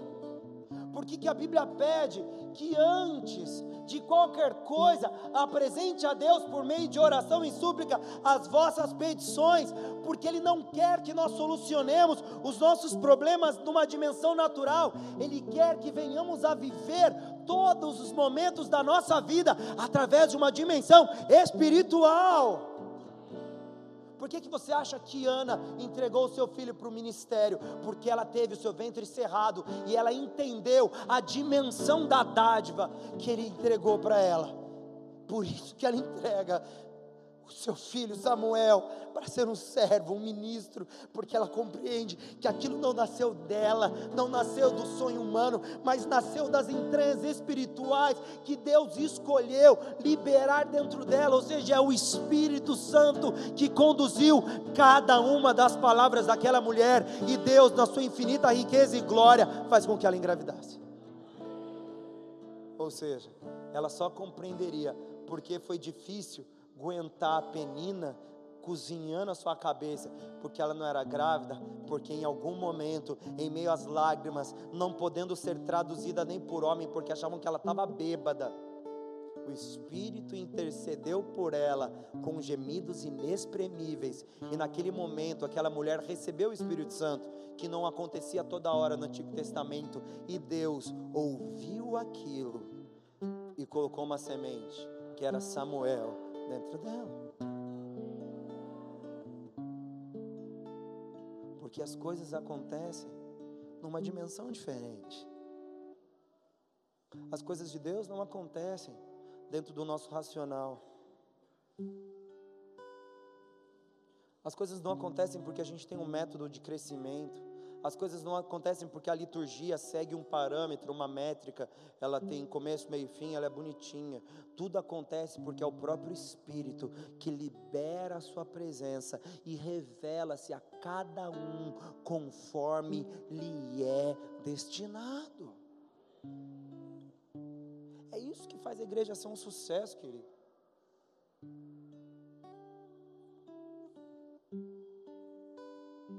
Não é a capacidade do preletor e nem a inteligência do interlocutor, mas é a atmosfera de glória que se constrói. E aí o que eu começo a ouvir não são as palavras do pastor, não são as pregações, não é a liturgia, mas o que eu começo a ouvir fala no meu coração antes mesmo de falar no meu ouvido, porque eu não ouço uma voz, me é revelado um propósito. Isso acontece por meio do Espírito Santo. Você consegue entender isso? O Espírito Santo então era um fator tão preponderante na igreja de Atos dos Apóstolos que quando Ananias e Safira se dispõem a entregar aquilo que eles haviam vendido, que era um imóvel dele, eles não são repreendidos de outra forma senão dessa maneira. Atos capítulo 5, no verso 3 e no verso 4.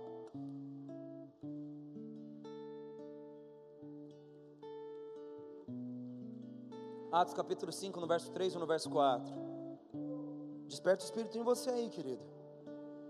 Deixe que o teu Espírito comece a ser despertado através do Espírito Santo. Ele se move em nós. O Espírito Santo está aqui, ele está falando, ele está se movendo. Deixa, aumenta a sensibilidade do teu coração. Diz assim Atos capítulo 5, no verso 3 e no verso 4. E não somente isto, mas também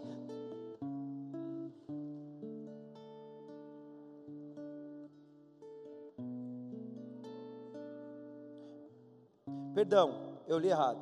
Diz então Pedro, Ananias, porque encheu Satanás o teu coração para que mentisse ao Espírito Santo e retivesses parte do preço do terreno. Versículo 4. Diz assim: Guardando-a não ficava para ti, e vendido não estava o preço em teu poder? Como, pois, formaste esse desígnio em teu coração? Não mentiste aos homens, mas a quando eles são repreendidos,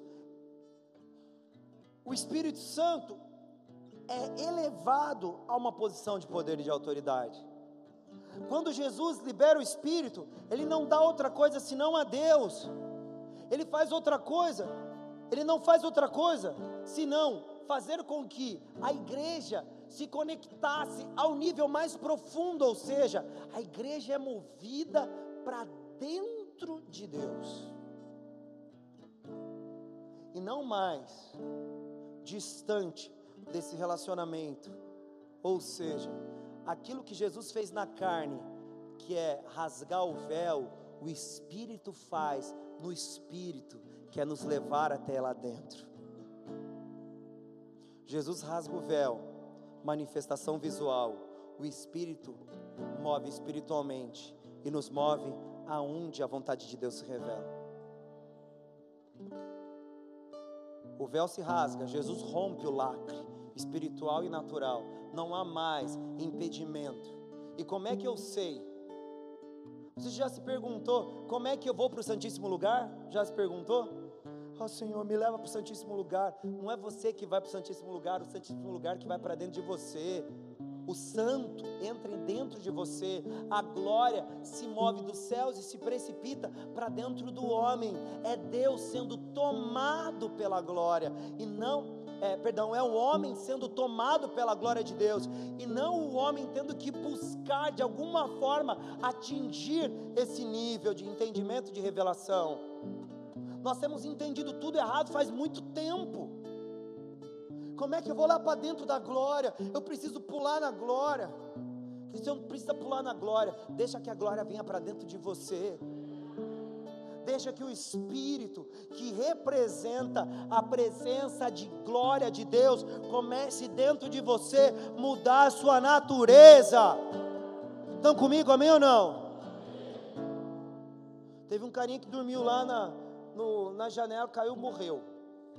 Está na Bíblia. A pregação de Paulo era muito extensa, estava demorando para acabar, o cara estava dormindo lá, era tarde. Começa a associar, é Bíblia, eu não estou mentindo. É, eu não posso mentir também, se eu não sou filho do diabo. O cara estava dormindo lá, a pregação era cumprida, ele dormiu, caiu, quebrou o pescoço, morreu. Está escrito. Ah, mas eu estou sentado na cadeira. A geração de Eli foi exterminada porque caiu da cadeira, bateu a cabeça e morreu. Está na Bíblia, é verdade. Não estou rogando praga. Não é rogar praga, misericórdia. Mas eu estou contando uma história. É, é bíblica. Eu ia falar disso hoje. Você já tão sabia? A geração de Eli não morreu na espada, ela morreu batendo a cabeça na cadeira e quebrou o pescoço. Então, se a pregação de Paulo era cumprida, cara, Deus derrubou o menino da janela e caiu de cabeça e morreu, quem dirá? Quem dirá? Num ambiente confortável, com iluminação, com louvorzinho rolando, né? Tudo de boa. Só estou dando um toque. É bíblico. Mergulhando sexta-feira. Mas procura lá. Geração de Samuel, em primeira é, geração de Eli, morreu quebrando cabeça. Capítulo 5, se eu não me engano. Presença do Espírito Santo era tão importante na igreja que tudo era passado pelo seu crivo. O Espírito sondava o coração dos homens e, e como Ananias e Safira, foi descoberto que eles mentiam. Era o Espírito que conduzia o ministério apostólico. Em Atos 16, 7, eu vou ler rapidinho. E quando chegaram a, a Mísia, intentavam ir para a Bitínia, mas o Espírito não lhes permitiu. Atos 20 e 23. Senão o que o Espírito Santo da cidade em cidade me revela, dizendo que me esperam prisões e tribular. O Espírito trazia o entendimento das guerras na dimensão natural e na dimensão espiritual. Os apóstolos estavam preparados, porque tudo aquilo que estava sendo planejado contra eles na dimensão espiritual por, por Satanás, e tudo aquilo que era a vontade de Deus para eles, era mostrado por meio do Espírito. Posso ouvir um amém? Querido, a gente está com a faca e o queijo na mão, mas é preciso abrir o nosso coração para que o Espírito Santo se revele, amém ou não? desperta isso. Se você deseja essa relação de profundidade, você deseja viver aquilo que Ezequiel fala no capítulo 47, no verso 2 até o verso 5.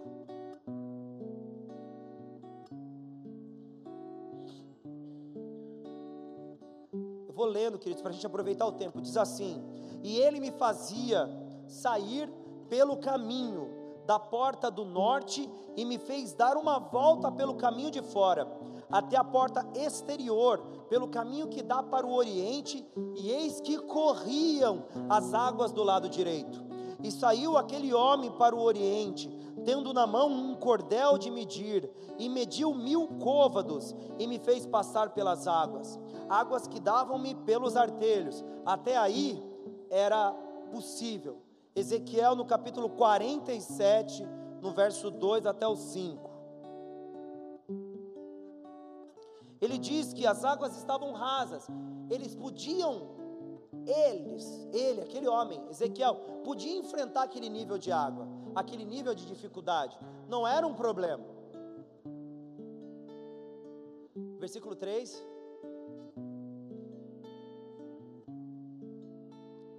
Versículo 4.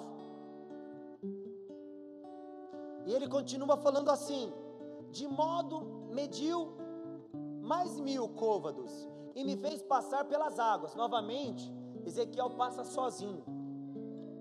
Águas que me davam pelos joelhos. Outra vez mediu mil e me fez passar pelas águas. Ele ainda tinha condições de passar pelas águas sozinhos, sozinho. Águas que me davam pelos lombos, nas costas. Versículo 5. Ainda mediu mil e era um rio. Deixou de ser um córrego e se transformou num rio. Que eu não podia o que, que Jesus fala para os discípulos? Existem coisas que eu preciso ensinar para vocês, mas vocês não conseguem compreender.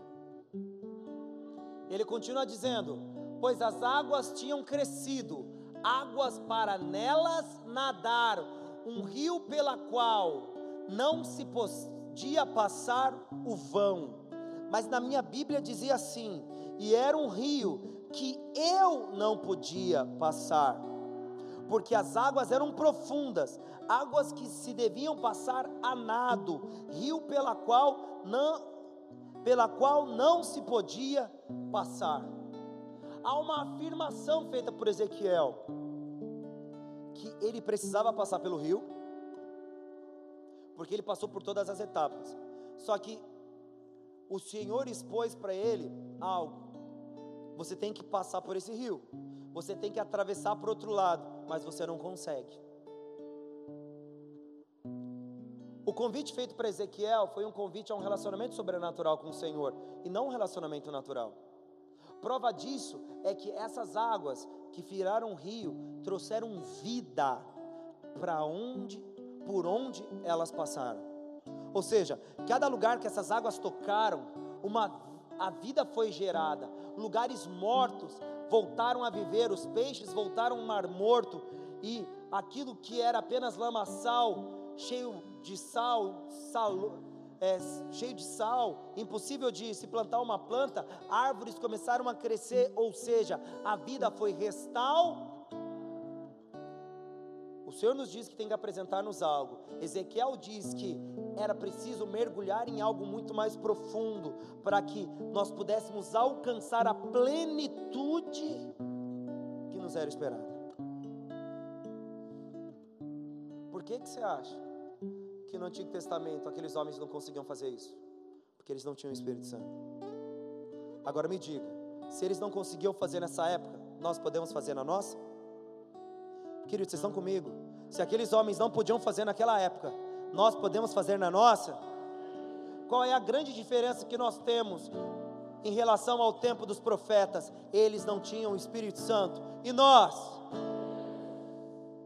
O Senhor nos espera então para o quê? Para algo que não pode ser vivido nem pela canela, nem pelo joelho, nem pela cintura, nem pelos lombos. O Senhor não espera para viver algo que só pode ser vivido na plenitude, ou seja, nós temos que ser levados por Ele a desbravarmos uma dimensão que a nossa natureza não suporta, mas Ele espera ansiosamente para que caminhemos nessa direção. Ele quer que você mergulhe nessas águas e desperte. Se você não o conhece, é porque 1 Coríntios, no capítulo 2, no verso 12, ainda não é real para você. Olha o que diz 1 Coríntios 2,12: Mas nós não recebemos o Espírito do mundo, mas o Espírito que provém de Deus, para que pudéssemos conhecer o que nos é dado gratuitamente por Deus. Ele quer se revelar a nós.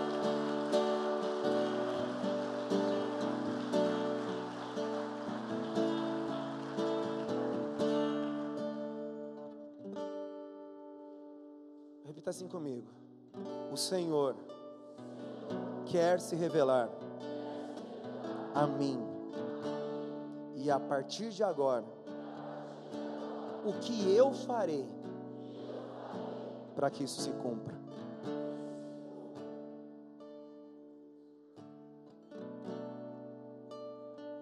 A resposta é sua. O que você fará? Que você fará, querido? O que você fará para que isso se cumpra? O que você fará para que a glória de Deus se revele para você? 2 Coríntios capítulo 3, versos 16, 17 e 18, para nós encerrarmos o pessoal do louvor quiser entrar, por favor. Diz assim: Não sabeis vós que sois santuários de Deus e que o Espírito de Deus habita em vós? Se alguém destruir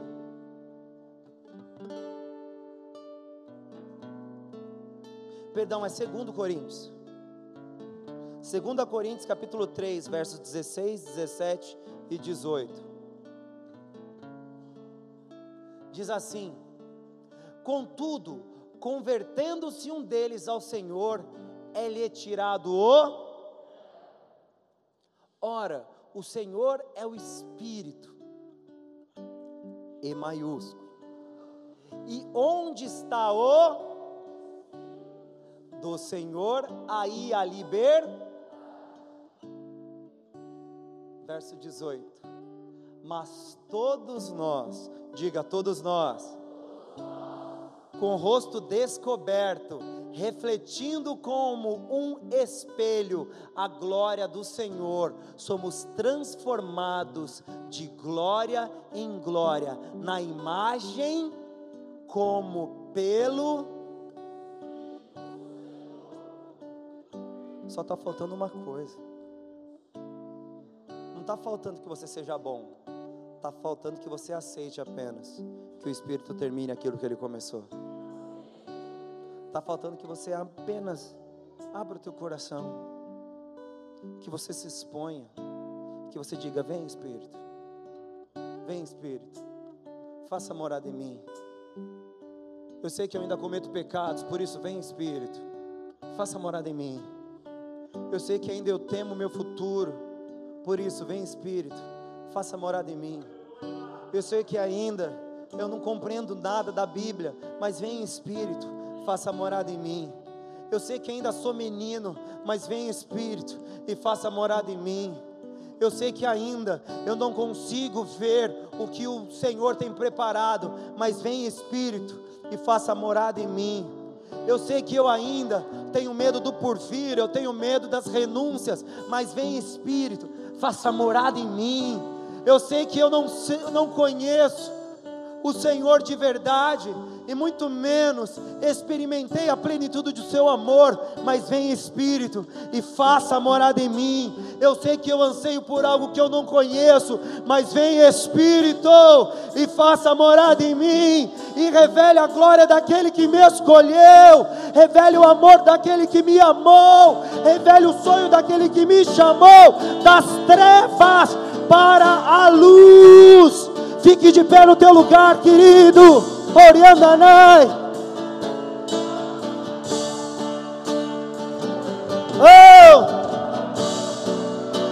Sori canta labachori andanai. Oh Deus, nós te desejamos, Senhor. Nós te desejamos, Senhor. Nós queremos a plenitude do Espírito. Nós queremos a Sua revelação neste lugar, Senhor Deus. Traga a presença de glória, uma atmosfera de libertação e de mudança. Venha a nós, venha a nós, venha a nós. Venha a nós, Espírito Santo. Venha a nós, Espírito Santo. Venha a nós, Espírito Santo. Nós queremos isso. Nós queremos isso. Nós queremos isso. Você orou comigo no começo, querido. Não permita que a oração que nós fizemos para começar essa palavra seja uma mera repetição. Seja uma mera repetição. nos braços dele. Assuma, Espírito Santo, faça morada. Eu quero essas águas profundas. Eu quero revelações de coisas que eu não sou capaz de entender.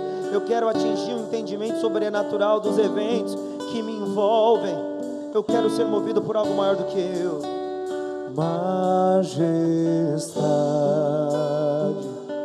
Santa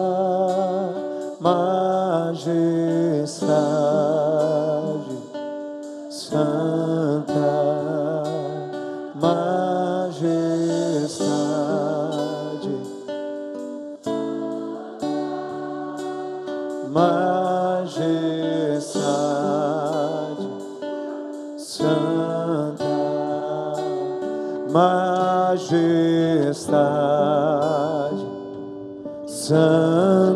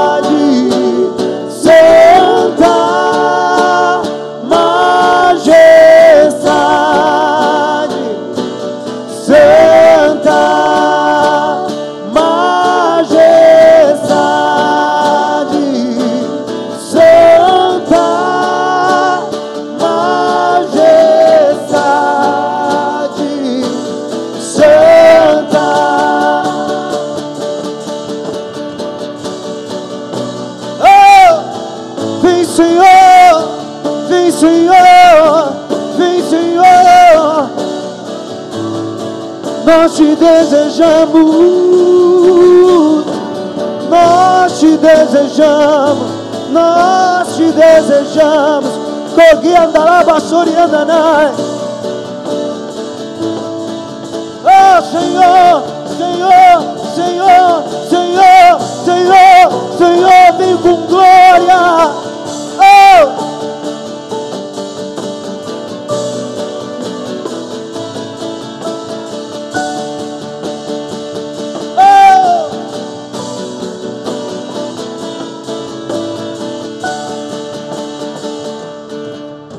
Deixa o fogo descer, deixa o vento soprar, deixa a glória cair. Deixa o fogo descer, deixa o vento soprar, deixa a glória cair. Deixa o fogo descer, deixa o vento soprar, deixa a glória cair. Oh, rebachori andanai. O fogo descer, deixa a glória cair. Deixa o fogo deixa o vento soprar, deixa a glória cair.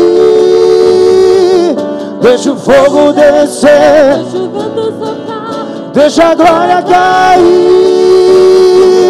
Deixa o fogo descer, deixa o vento soprar, deixa a glória cair. Deixa o fogo descer, deixa a glória cair. Deixa o fogo descer. Oh Senhor. Deixa a glória cair,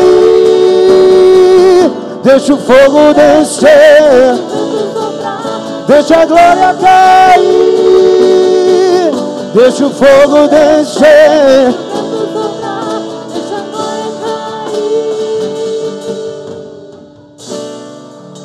Ore basuri cantanai.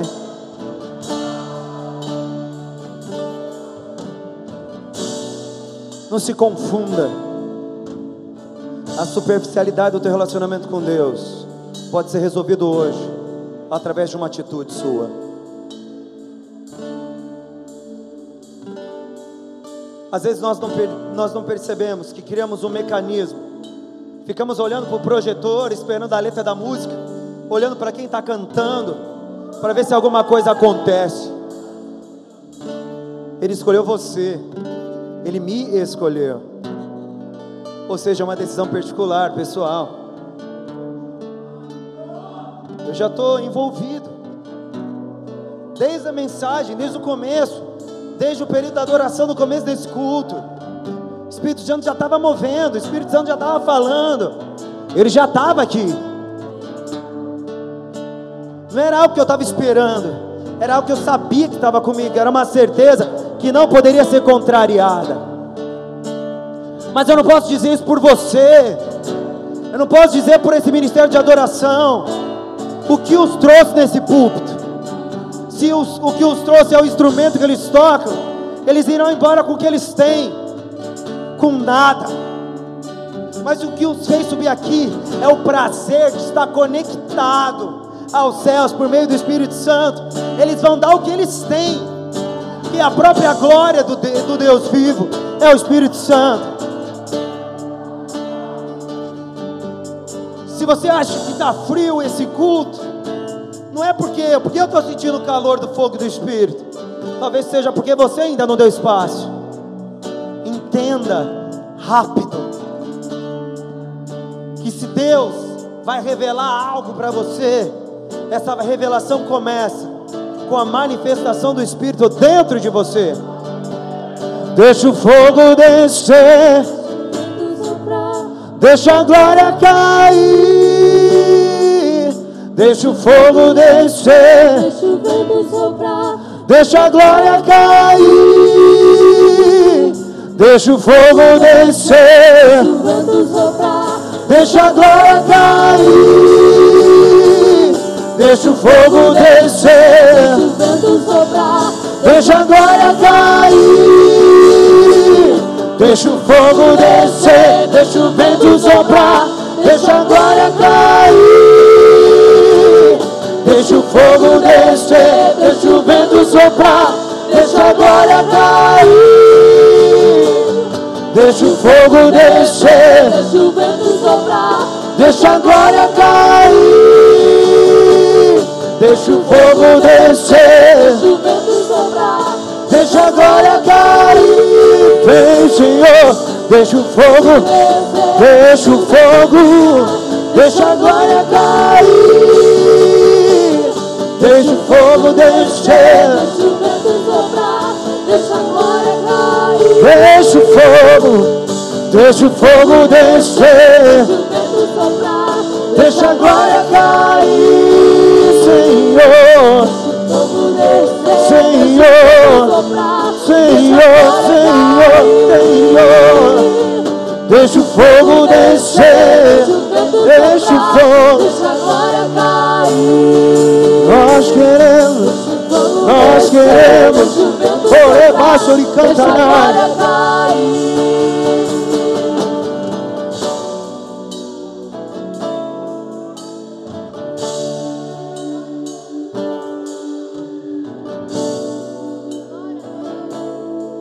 Querido, eu te estou. Hoje é o dia de entendermos tudo. E vivemos isso.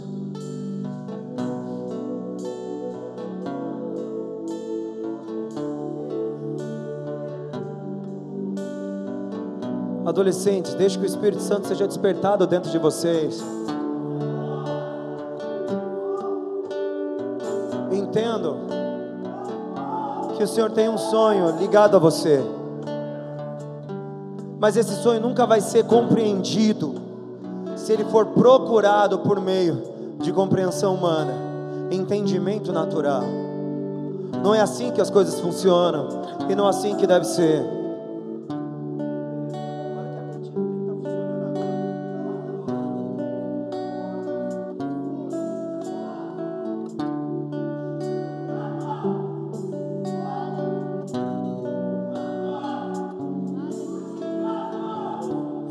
Simples o caminho, querido. É simples. Abra isso. Há quanto tempo você não se relaciona com o Espírito Santo? Há quanto tempo? Você se preocupa demais com as coisas da terra, com as coisas mundanas. O Espírito Santo quer te revelar coisas maiores. E você se preocupa com a miséria desse mundo. Orianda Labassuri Cantanai. Abra, começa a chorar no teu lugar, começa a gemer, deixe que o Espírito fale e faça a oração dessa noite no teu lugar. Deixa que o Espírito, através de gemidos inexprimíveis, comece a trazer do trono a revelação. Orecanta Labachori Andanai. Whoa, whoa,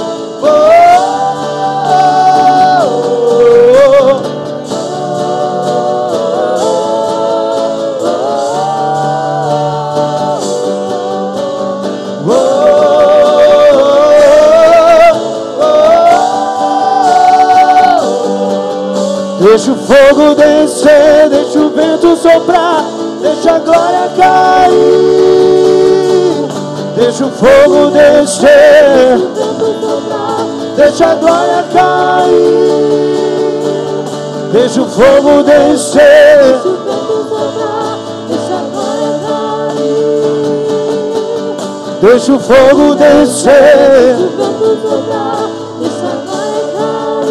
Deixa o fogo Deixa o fogo descer.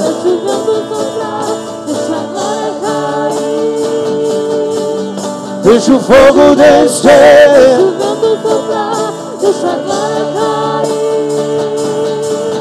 Deixa o fogo descer, deixa o vento soprar. Deixa a glória cair. Que céus sejam abertos. Deixa o fogo descer. Deixa o vento soprar. Deixa a glória cair.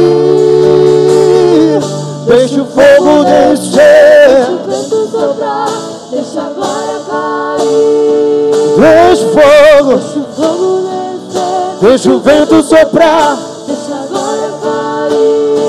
Deixa o fogo. Deixa o fogo descer. Deixa o vento soprar. Deixa a glória cair.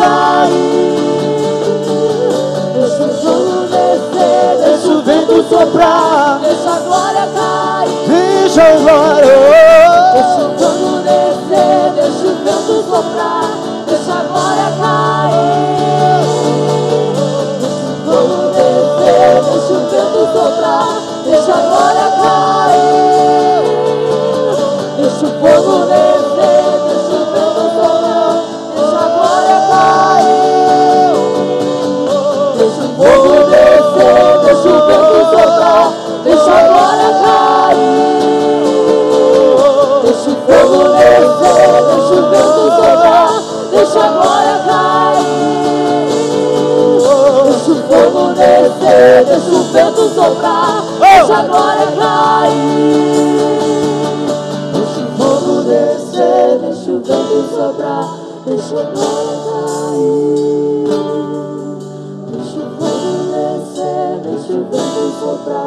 Basuri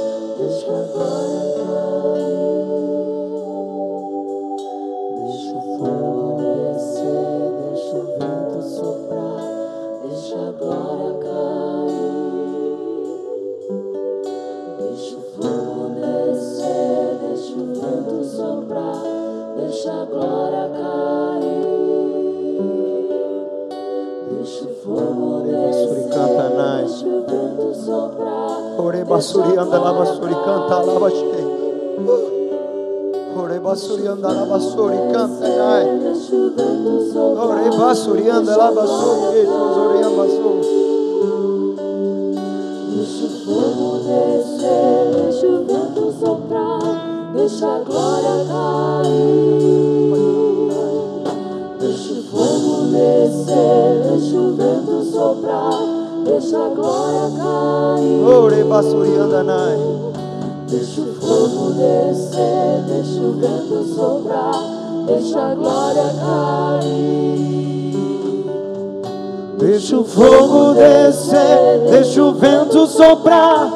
deixa a glória cair. Deixa o fogo descer, deixa o vento soprar, deixa a glória cair. Deixa o fogo descer, deixa o vento soprar, deixa a glória cair.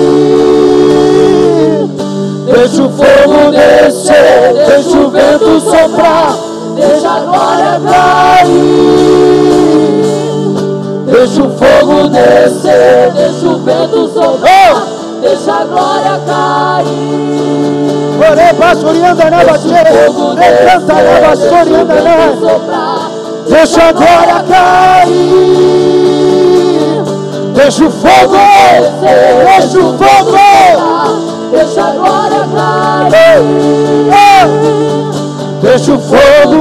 Deixa o fogo. Deixa a glória cair. Deixa o fogo descer. Deixa o vento soprar. Deixa a glória cair.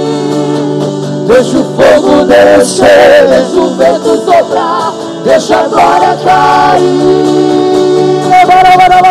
Fogo descer, deixa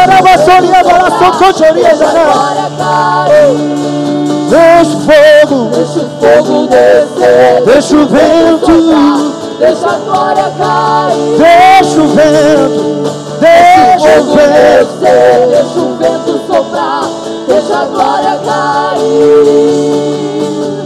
Deixa o fogo descer, deixa o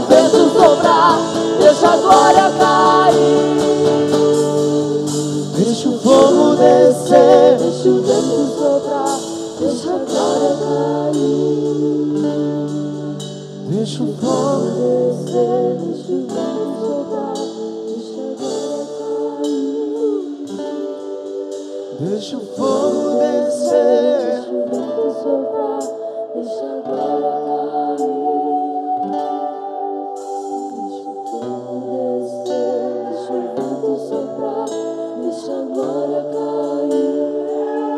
Para onde o Senhor quer que nós vamos, Senhor?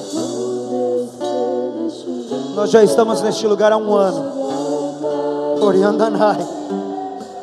Oriandanai. Nós já estamos nesse lugar há um ano. Para onde o Senhor quer que a gente vá, Senhor? Para onde o Senhor quer que nós vamos, Senhor? Oriandanara, Oriandanai. Oh, deixa o fogo. Espírito Santo nos mostra. Nós pedimos, nos mostre. Nos mostre para onde nós vamos. Oh, para onde eu irei? Oh, Rebasuriandanai. Oh, deixa a glória, deixa o fogo, deixa a glória, deixa o vento, deixa o fogo descer, deixa o vento soprar, deixa a glória cair, deixa o fogo descer,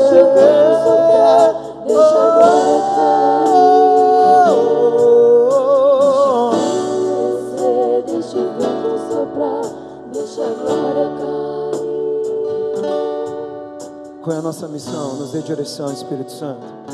Nos dê as ferramentas, desperte essa igreja para a próxima fase dela. Nós precisamos despertar.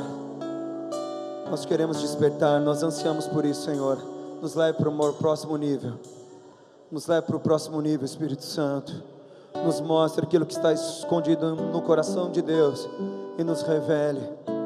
Abra o nosso entendimento, abra a nossa mente e nos apresente o futuro dessa comunidade. Nos apresente o futuro de cada um aqui, porque o futuro, Senhor, que o Senhor decidiu para cada um de nós, envolverá cada pessoa que está aqui nessa noite. Envolverá líderes, envolverá membros, envolverá mulheres, crianças, os filhos, todas as gerações. O Senhor escolheu pessoas, não escolheu cargos. Por isso, Senhor, nos dê direção, nos dê dimensão, abra o nosso entendimento, nos leve, Espírito Santo. Nós vamos. Para onde Deus fala, eu vou. Para onde Deus me mandar, eu vou. Eu irei, eu irei. E você irá também nós vamos juntos.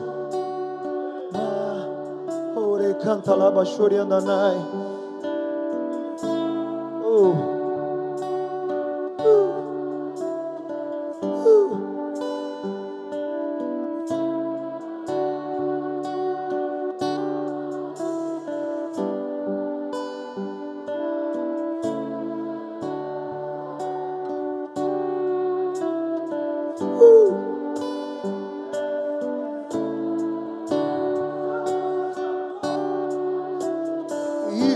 andanai. Oh. Está vendo a diferença? Oh! Isso, isso é condução. Ore basso oriandanai.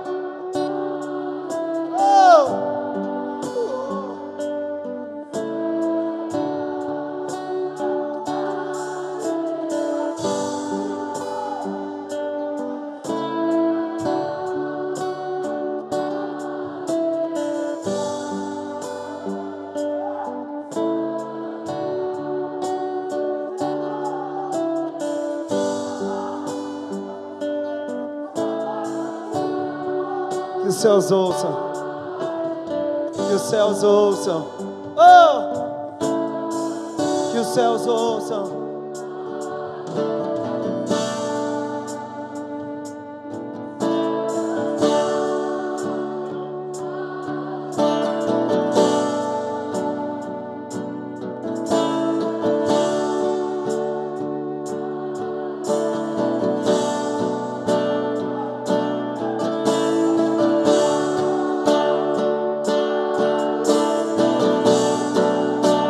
Traga o teu fogo, Senhor. Veja o fogo. Libere o teu fogo.